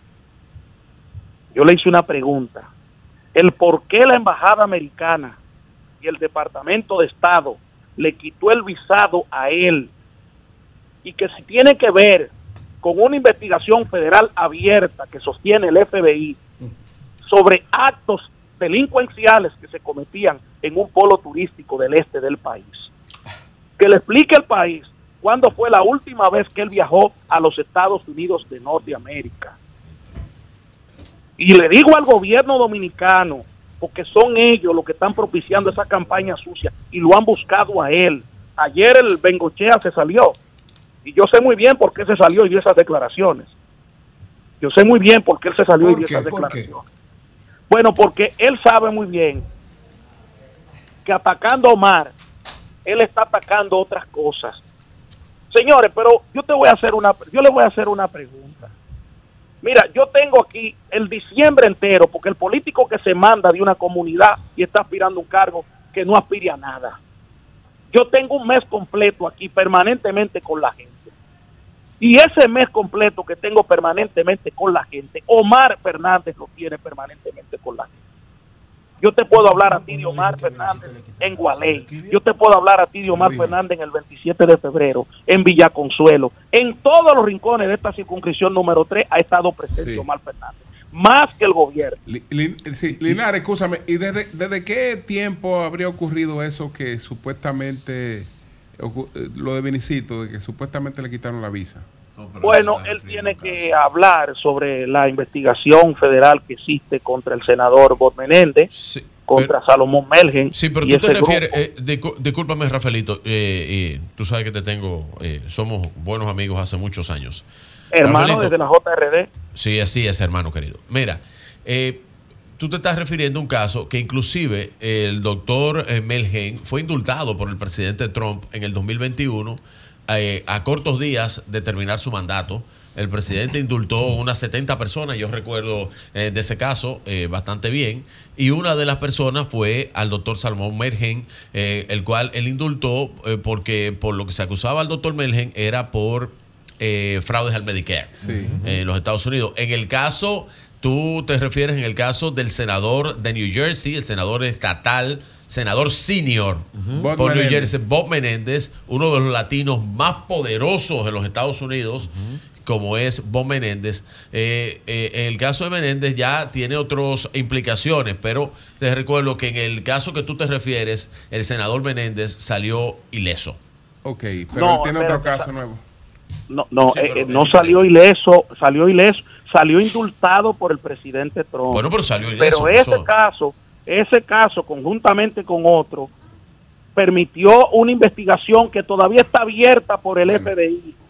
Y yo quisiera que, que él le dijera a este país Vamos a llamar a cua- desde cuándo él no tiene visa. Linares, hermano, Y, si, y si se le entregaron, que cuándo la recuperó. Rafael Linares, eh, Sí. tú que ah, dijiste hace un momentito, hermano, que has visto en, en los sectores del Distrito Nacional a Omar Fernández. ¿Tú has visto a Vinicito por ahí? Porque él es candidato a senador también de- del Partido Reformista. Allí volvemos a lo mismo. Aquí, y eso debe servirle de reflexión a mucha gente. Ya la política cambió en dos escenarios, en el escenario comunicacional y en el escenario del terreno. Al compañero que tú no vas y lo visitas, y está Pedro Jiménez que es candidato también, tú fuiste candidato en el 2020 y eres dirigente político. Al compañero que usted no va y lo visita, que usted no va y se preocupa por ellos, que usted va y se mete en un club y, y verifica lo que está pasando en ese club. No, y te tomas un ¿Qué café. está pasando con el tema que, con el tema de las drogas en nuestros barrios? ¿Qué está pasando con el tema de la energía eléctrica? ¿Qué está pasando con el tema de la salud? En esta circunscripción hay tres hospitales funcionando a medio talle. En esta circunscripción tan grande de un millón y pico de gente y 317 mil electores. Óyeme bien, el hospital Luis Eduardo Aibar funcionando a medio talle, el hospital de los billeteros en Villaconsuelo funcionando a medio talle y el hospital Moscoso Puello funcionando a medio talle. gracias, Linares. Omar Fernández ha hecho un recorrido, porque yo lo he acompañado en algunos momentos, a nivel de la circunscripción número 3 completo. No hay un solo rincón que Omar Fernández Bien. no haya visitado Pues, pues- aquí. pues gracias, Linares. Muchas gracias, muchas gracias. Muchas gracias. Eury Cabral, adelante. Gracias al Dios Todopoderoso Jesús, Señor Salvador y guía de siempre. Es. Salmos 46.1, Dios es nuestro amparo y fortaleza, nuestro pronto auxilio en todas las tribulaciones. Amén. Siempre Amén. Dios es nuestro soporte. Nuestro auxilio en las tribulaciones. Así es. Miren, quiero, quiero hablar de algunas situaciones que se están dando con las principales economías de América Latina, pero quiero dar la información. No, yo no hace, digo me hace llegar Yo no sé lo que es que el alcalde de Santiago, Abel ¿Cómo dicen Martínez, es el único alcalde de dominicano que dio el, el sueldo 14 a sus servidores públicos. El sueldo número 14 a 2.795 empleados, trabajadores del Cabildo, por segundo año consecutivo. Es el único, al- la única alcaldía de la República Dominicana que le da el Salario sueldo 14, Es decir, es un bono. además del Eso 13, es un- eso No es el salario Bueno, 13, no, eh, no el el salario de Navidad, 14. no, el salario 14. Estoy de acuerdo, qué bueno, aplaudo Eso se esa llama decisión. eficiencia. Pero- aplaudo esa Eficiencia una decisión. gestión. a- Aplaudo esa decisión, pero eso no es sueldo 14. No confundamos a la población, es un bono. Un bono. Salario 14. Pero es equivalente al mismo salario. eso es un bono, pero es lo que gana. pero es lo que gana. Bueno. Llamemos al pan pan y al vino Es un, es un bono especial Pero que acá. corresponde al salario Perdón, como, está si, en la ley como si fuera el salario En el 14. Código de Trabajo. No está en la ley, No. por eso es un bono. No, por eso. Está en la ley. No, pero él lo da. No Porque no, yo sé no. que en otros países eso no se da. No es obligatorio, 13, no, pero es un incentivo obligatorio. que tiene la potestad de él de hacerlo. Yo quería, ah, es una, es una, Es una compensación. regalo, es una regalo, regalía, un regalo. pero no está en la ley. No, no incentivo. 13, no está en la Es un incentivo. Yo lo llamo incentivo. Y hay que ver Entonces, si, eso implica hay que 23. ver si es un incentivo si estaba presupuestado en el año anterior. Sí, Porque si no estaba Sí, presupuestado, estaba presupuestado. no encontraban que gastar los cuartos y lo Sí, invirtieron No es estaba- presupuestado. Porque es segundo año consecutivo que lo Segundo da. año consecutivo Oye, que lo dio el año pasado también. Estaba presupuestado. La única alcaldía del país que hace eso, 23 millones de pesos un regalo especial, salario Eficiencia. 14 a los trabajadores del Ayuntamiento de Santiago. Así que felicitamos al alcalde Abel un gerente. Martínez. Sí, señor, un Gerente. gran gerente. Miren, Va para el palacio. la CEPAL hizo Igual una que Luis Alberto, de cómo- Gracias- perdón, gracias a Víctor de Asa. cómo América Eh, Latina está caminando en este tiempo. que Víctor ha hecho He de estado haciendo de eh, evaluaciones de ese documento que saca la CEPAL. Siempre da una evaluación en función de lo que son los retos. Yo decía los retos fundamentales que hay para la economía dominicana y para cada una de las economías de América Latina. Y hay cuatro grandes economías que están en una situación, digamos, preocupante desde el punto de vista de la CEPAL, a propósito de los dos grandes retos. Ella, ella hablaba de ahí seis retos grandes, pero en especial para estos cuatro, estas cuatro economías, Argentina, Brasil, México y Chile, dice que son de las que más mueven el, crecimiento de América Latina, que hay dos elementos fundamentales que van a tener que enfrentar con diversas situaciones que se le están aconteciendo. Es el crecimiento de la desigualdad, a pesar de que algunas de esas economías tuvieron situaciones especiales antes de la pandemia y han logrado recuperarse relativamente, tienen un grave problema de desigualdad y un ah, grave problema de inflación. Desigualdad e inflación son dos elementos que permean de alguna manera las situaciones de estas cuatro economías. En el caso de Argentina, el problema de la Argentina, la inflación, es una- un proceso de hiperinflación que hay, es una inflación extraordinariamente alta. Una, con una, una población que está casi alcanza el 50% de los niveles de pobreza, 45%, camino a 46%. Es decir, una situación de, de- de desigualdad de- de- demasiado grande. Ese es el gran reto que tiene el nuevo presidente de Argentina, Javier Milei, que ustedes ven que está haciendo una serie de cosas porque lo, tiene que hacer una transformación demasiado grande para enfrentar todos esos problemas que está heredando. ¿Lo logrará? La CEPAL dice, bueno, desde el punto de vista económico, el plan, por lo menos el plan de shock que él definió, podía empezar a resolver la situación. Todo depende de cómo socialmente se exprese. Es decir, ese es el gran reto que tiene mi ley.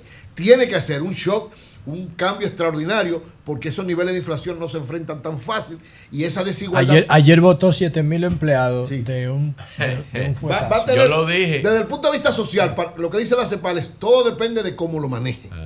Y evidentemente, si logra frenar la- el, el- el- el problema económico sin lo tener una alteración social, entonces irá por sendero muy objetivo, Ahora, de él, el objetivo de él, el objetivo de él es hacer todo lo que haya que hacer para cerrar el déficit fiscal. pero el pro- o sea, él no ve viabilidad en Argentina si no se cierra el, El déficit problema, fiscal. José- Y entonces, ¿qué él está haciendo para cerrar el déficit fiscal, para eliminar el déficit fiscal, que es un objetivo de mediano plazo? Está poniendo a disposición del mercado todos los activos del gobierno, todos los activos, todas las empresas públicas están a la oye, venta. el problema de eso es que lo que dice la Y CEPAL. paró todas las obras públicas. Sí, ¿eh? sí, pero oye, Yo le- ¿cuál yo es le- el problema de esto? Yo le auguro a, a Milei, disculpa el camarada, yo le auguro a Milei, yo lo dije en un comentario, ojalá y no termine como un expresidente, el señor Porfirio Lobos, aquí en un, Mira, en un yo hotel creo- de Santo Domingo. Yo, yo De- de creo Punta Cana. la, la orientación económica para frenar tiene que tener cuidado porque si usted se lleva solo de los técnicos y no ve la, la- No, es que el principal técnico de su gobierno. no, pero espérate, si no ve la, eh, si tú no ves el O sea, elemento- acuérdate que mi ley no es político, bien, pero es oye, técnico. pero si no ve el elemento social, si tú no eres, Ah, eso sí. o sea, un, un mandatario que enfrenta a todo el mundo, Él lo, él lo- Camina él lo- hacia- él lo- a- a- él lo está a- viendo, a- a está promoviendo, está promoviendo una ley para, para castigar con pena al que le proteste. por eso, entonces, Pero el que camina a enfrentamiento, No, no, no, no, no, él, él no está haciendo eso. No, Él- eso lo está haciendo, eso se lo ha publicado en el- espérate, en el espérate. país. Oye lo que él está No, no estoy diciendo. inventando yo. No, José, no, oye, es más que eso. Oiga lo que él está haciendo. Él está diciendo que quien altere el orden público y, pro- y pro- provoque daño lo va a tener que pagar con su patrimonio. Pero oye, el problema es que es lo que él está diciendo. Él tiene un reto grande, lo dice la CEPAL y lo dice todo el que analiza esto con cuidado. Si usted quiere frenar el problema económico, correcto. Hay medidas que usted tiene que tomar. Ahora, el costo de esa medida puede ser peor si usted no lo sabe manejar, que es lo que puede estar aconteciendo con él. O sea, usted no puede estar enfrentando a todo el mundo porque usted cree que tiene la solución. ¿Por qué? Porque hay gente que debe participar. Además, todo es un proceso.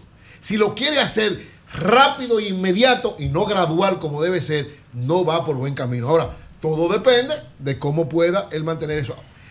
Tiene dos cosas en contra. Lo primero es, es, aunque es un elemento nuevo, socialmente hablando, no tiene una fortaleza desde el punto de vista político. Esa Ni es su gran ni- ni debilidad. congresual tampoco. Sí, ni congresual. Entonces, tiene una gran debilidad y además todos los sectores sociales, populares, se lo ha tirado también en contra porque las medidas que están tomando tienen un costo social demasiado elevado, que es precisamente... Ustedes se acuerdan aquí cuando vino el Fondo Monetario Internacional y le propuso al presidente Fernández, quita todos los subsidios. ¿Ustedes no se acuerdan de eso? ¿Y qué le dijo Leonel? Ajá, voy a quitar todos los subsidios para que se me haga otra poblada. No, un momento. Yo lo quito en el momento en que sea necesario, mientras tanto no. Y fue gradualmente y logró desarrollar la economía. Entonces, es el reto de. Para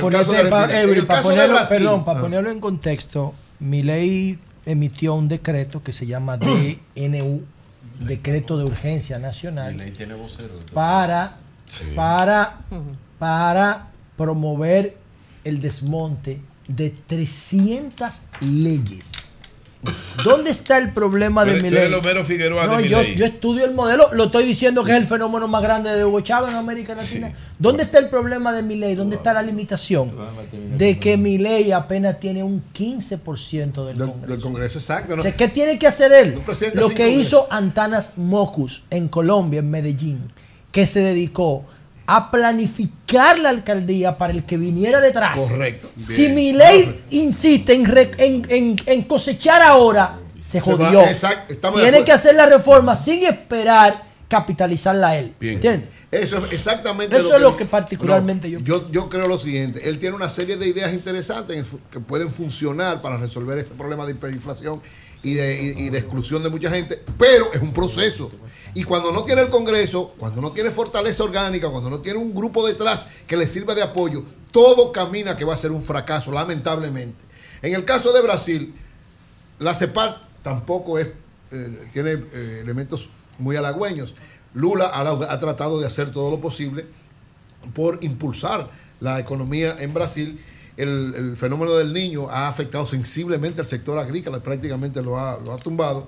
El producto, eh, el PIB agropecuario se ha caído extraordinariamente, las inversiones se han caído y hay una especie de decrecimiento que no es muy beneficioso. Lógicamente, Lula está tomando una serie de acciones fruto de esa realidad para tratar de revitalizar. No ve con buenos ojos eh, algunas decisiones que le han planteado los organismos internacionales, pero evidentemente está manejando también una situación que heredó que le puede provocar situaciones difíciles. ¿Qué dice la CEPAL en torno a eso? Que evidentemente tiene un reto de revitalizar la economía por todo, sobre todo las acciones sociales que quiere implementar. Recuérdense que Lula sacó alrededor de 30 millones de pobres y lo llevó a clase media en sus periodos de gobierno y ahora tiene un reto más grande porque mucha de esa gente volvieron otra vez a situaciones difíciles y es uno de los grandes retos que él tiene. En el caso de México, evidentemente México dice que el, problema de México, que aunque económicamente ha estado más o menos estable y tiene un crecimiento moderado, el problema son las elecciones ahora, la especie de indefinición que hay porque evidentemente el modelo de Peña de López Obrador. de López Obrador, de AMLO. puede, puede tener situaciones difíciles porque México se ha convertido de alguna manera en el, en el elemento más atractivo del nearshoring, es decir, de este nuevo modelo económico de desarrollo, como está tan cerca de Estados Unidos, puede todo transportarlo sin ningún problema, pero evidentemente que eso lo- no es lo que más favorece a la industria nacional y está teniendo un grave problema frente a eso. Finalmente, en el caso de Chile, dice que Chile, los, los tipos de interés le van a provocar una situación eh, muy difícil que no ha podido contener la inflación eh, los gobernantes de Chile y que esto ha, prácticamente la ha, ha frenado el crecimiento de Chile. Por lo cual estas cuatro grandes economías de América Latina están prácticamente en niveles de no crecimiento. Ninguna ha podido crecer de manera significativa. Entonces el gran reto del 2004 es precisamente retomar ese crecimiento, enfrentar esos niveles de inflación y sobre todo la gran pobreza que sigue aumentando en América Latina. El sol de la mañana. El sol de la mañana. Comunícate 809-540-1065. 1-833-610-1065 desde los Estados Unidos. Sol 106.5, la más interactiva.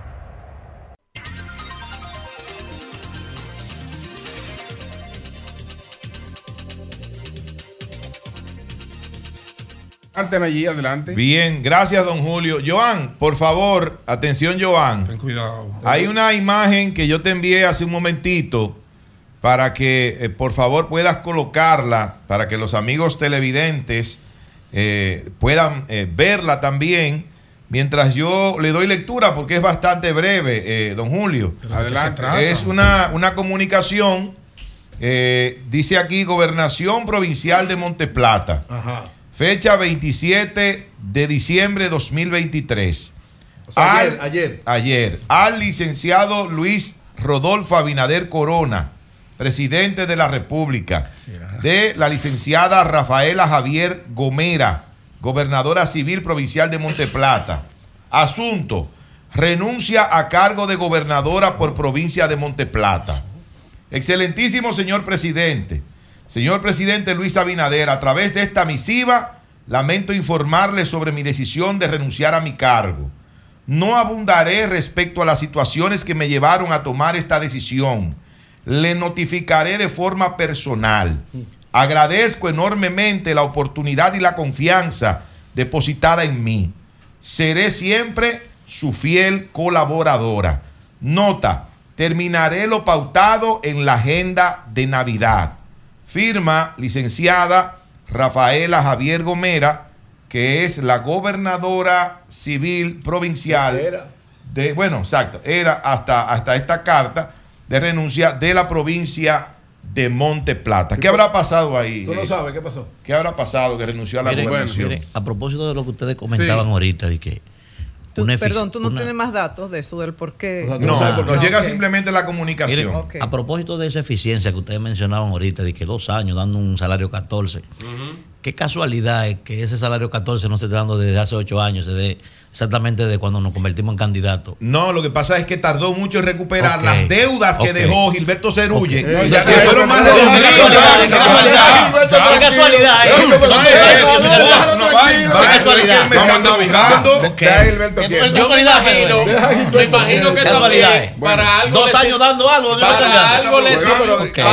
le sirvieron casual, ¿eh? para algo le sirvieron Ustedes los más de una 50 cosa rara. millones Casual, ¿eh? los más de 50 millones de pesos que la Liga Municipal Dominicana les dio al Cabildo de Santiago, 23 en eso, nada más. Pero le está dio al Cabildo, al. Cabildo de Santiago como un presupuesto complementario por parte de la Liga Municipal Dominicana, dada la política del presidente Luis Abinader de creer en el poder Bien. municipal. Eh, José, murió Gastón Glob, el que inventó la, la- la pistola. La pistola La Glock. pistola ¿Cómo Glock, la la pistola más que famosa del que mundo. Murió Gastón Glob, el que inventó la pistola. Ah, el que Glock. creó la pistola. eh, la La Glock, Glock, Sí. la Glock la- pistola más famosa era, del mundo. Era la que tenía el italo colombiano. A los 94. Que Ah, Glock. publicó Telemicro Claro, hoy famosísimo. que el 94 italo colombiano mm, Michael o Michelle Michelle. le había regalado una jipeta a la venezolana a, a la venezolana a Jenny, ¿verdad?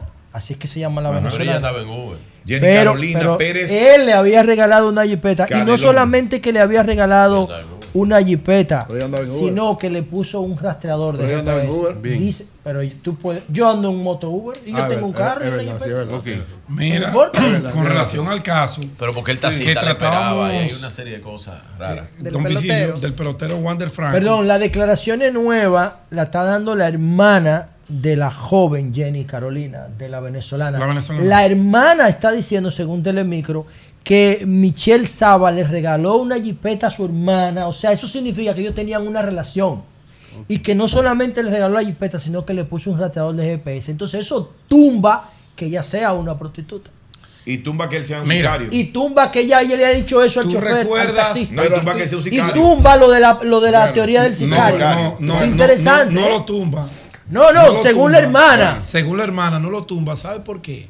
Porque, según mis fuentes, que conoce muy bien esa a la Oxisa, dice que el, el exnovio está preso por una golpeada que le dio en una discoteca después Sí. que él había sacado de la vida alegre. ¿A ella? Sí, y la dignificó y le hizo todo esto y la encontró con otra persona. Esa versión está ahí, que la hermana quizás... No, la herma- sí, pero la hermana lo que dice es que este, muy Michelle duro, Saba, le regaló una jipeta a ella Óyeme. y que le tenía un rastreador de GPS. Ay, O sea, O sea, dudaba de ella. no, no, que el tipo era su pareja.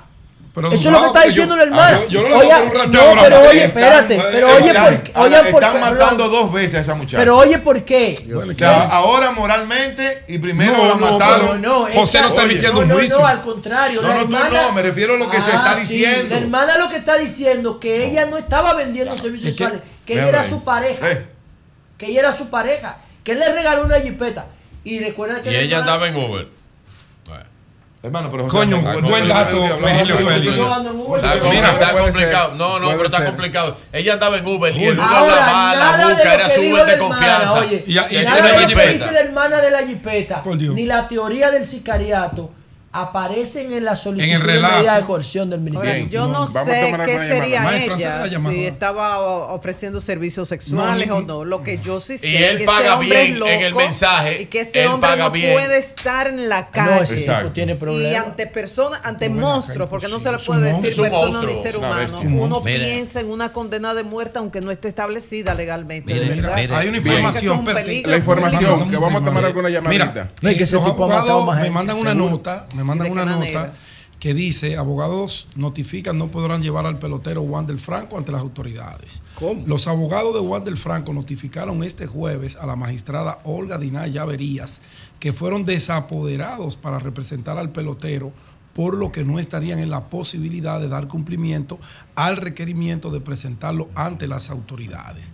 Los juristas Luz Díaz Rodríguez, Rosalina Trueba, Cristian Cabrera y Manuel Rodríguez explicaron a Llaverías en su calidad de Procuradora General de la Corte de Apelación y directora de niños, niñas y adolescentes y familia de la Procuraduría General de la República, que a pesar de que el 20 de este mes comunicaron mediante instancia su apoderamiento del caso del referido pelotero para fungir como defensa técnica en el proceso de investigación iniciado por la referida dependencia sobre una publicación donde una menor de edad afirma haber tenido una relación con el atleta, día después fueron desvinculados del caso. Ok. Eh, Esta amiga, eh, eh, Luz, Luz Díaz, Díaz, no es la, la- la- excelente, la que nosotros hemos entrevistado. Sí, sí, Una sí. excelente fue- penalista. Yo creo que Ya fue vamos a abogada llamarlo, de maestro. Te- Temi, de Temi. De- de- ella Sí, fue sí, abogada sí. de. Sí, sí, sí. Da, la información, da la información, Pero maestro. fue que la Sí. desapoderaron el cliente. Parece ser que se ha armado un alboroto en las redes sociales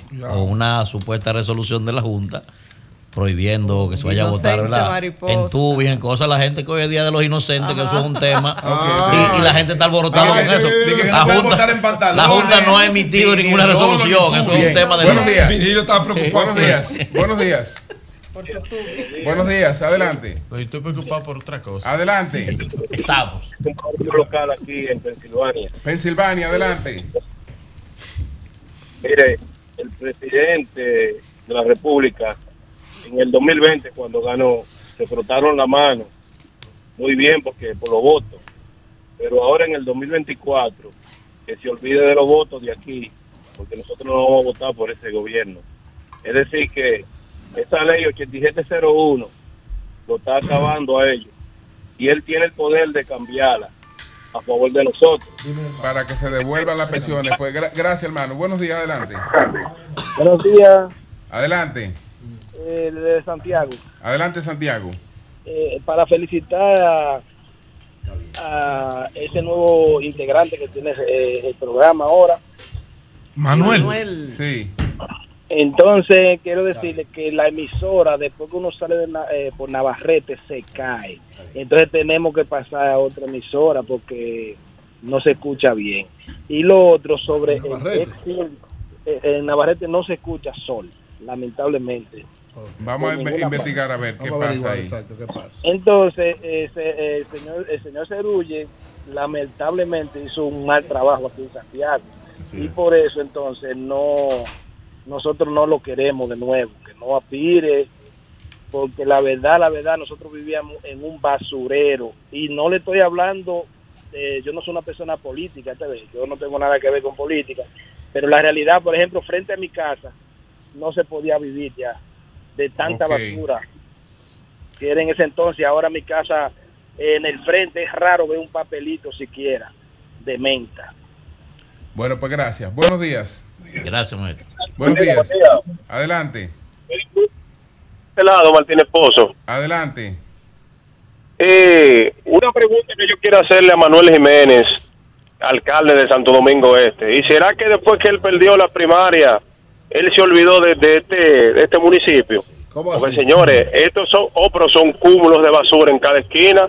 Yo le voy a mandar un video a Martínez Pozo para que él vea la carretera de Mendoza en cada esquina, cómo está desde que uno desde que uno toma las charles de gol.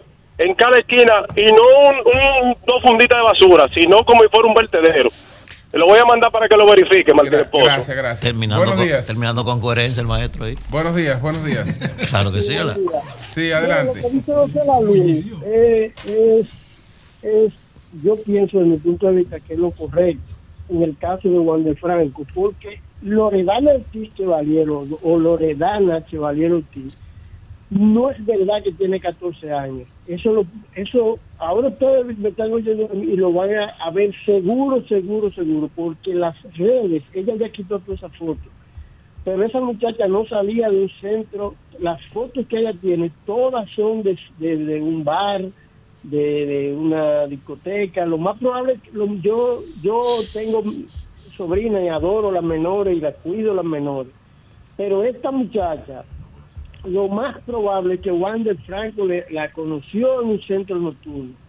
Bueno, pues gracias. Maestro, no salía del maestro, centro nocturno so- y las fotos que ella tenía en, en- en- en sus redes sociales, todas eran de centro nocturno.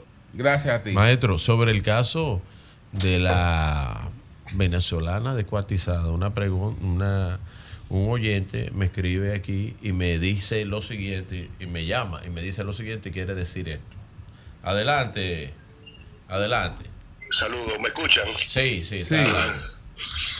El, el problema del caso de la venezolana, eh, hay que identificar eh, al, al- que alquiló el apartamento que está en el expediente, se llama Víctor Hugo García. Es una persona que tiene apartamentos en Naco, incluso en mi torre, donde él lo alquila por habitaciones para motel, para personas de clase alta que lo usen como cabañas, por la plataforma Airbnb. Entonces, eso hay que identificarlo porque eh, es una persona del medio, maquillador profesional, que se dedica a este tipo de, de cosas. Ok. Bueno, pues gracias. Bueno. Gracias, camarada. Gracias. Buenos días, adelante. sí, buenos días, buenos Sí, días a Sí. ese gran equipo. Simplemente decir algo respecto al caso Juan del Franco.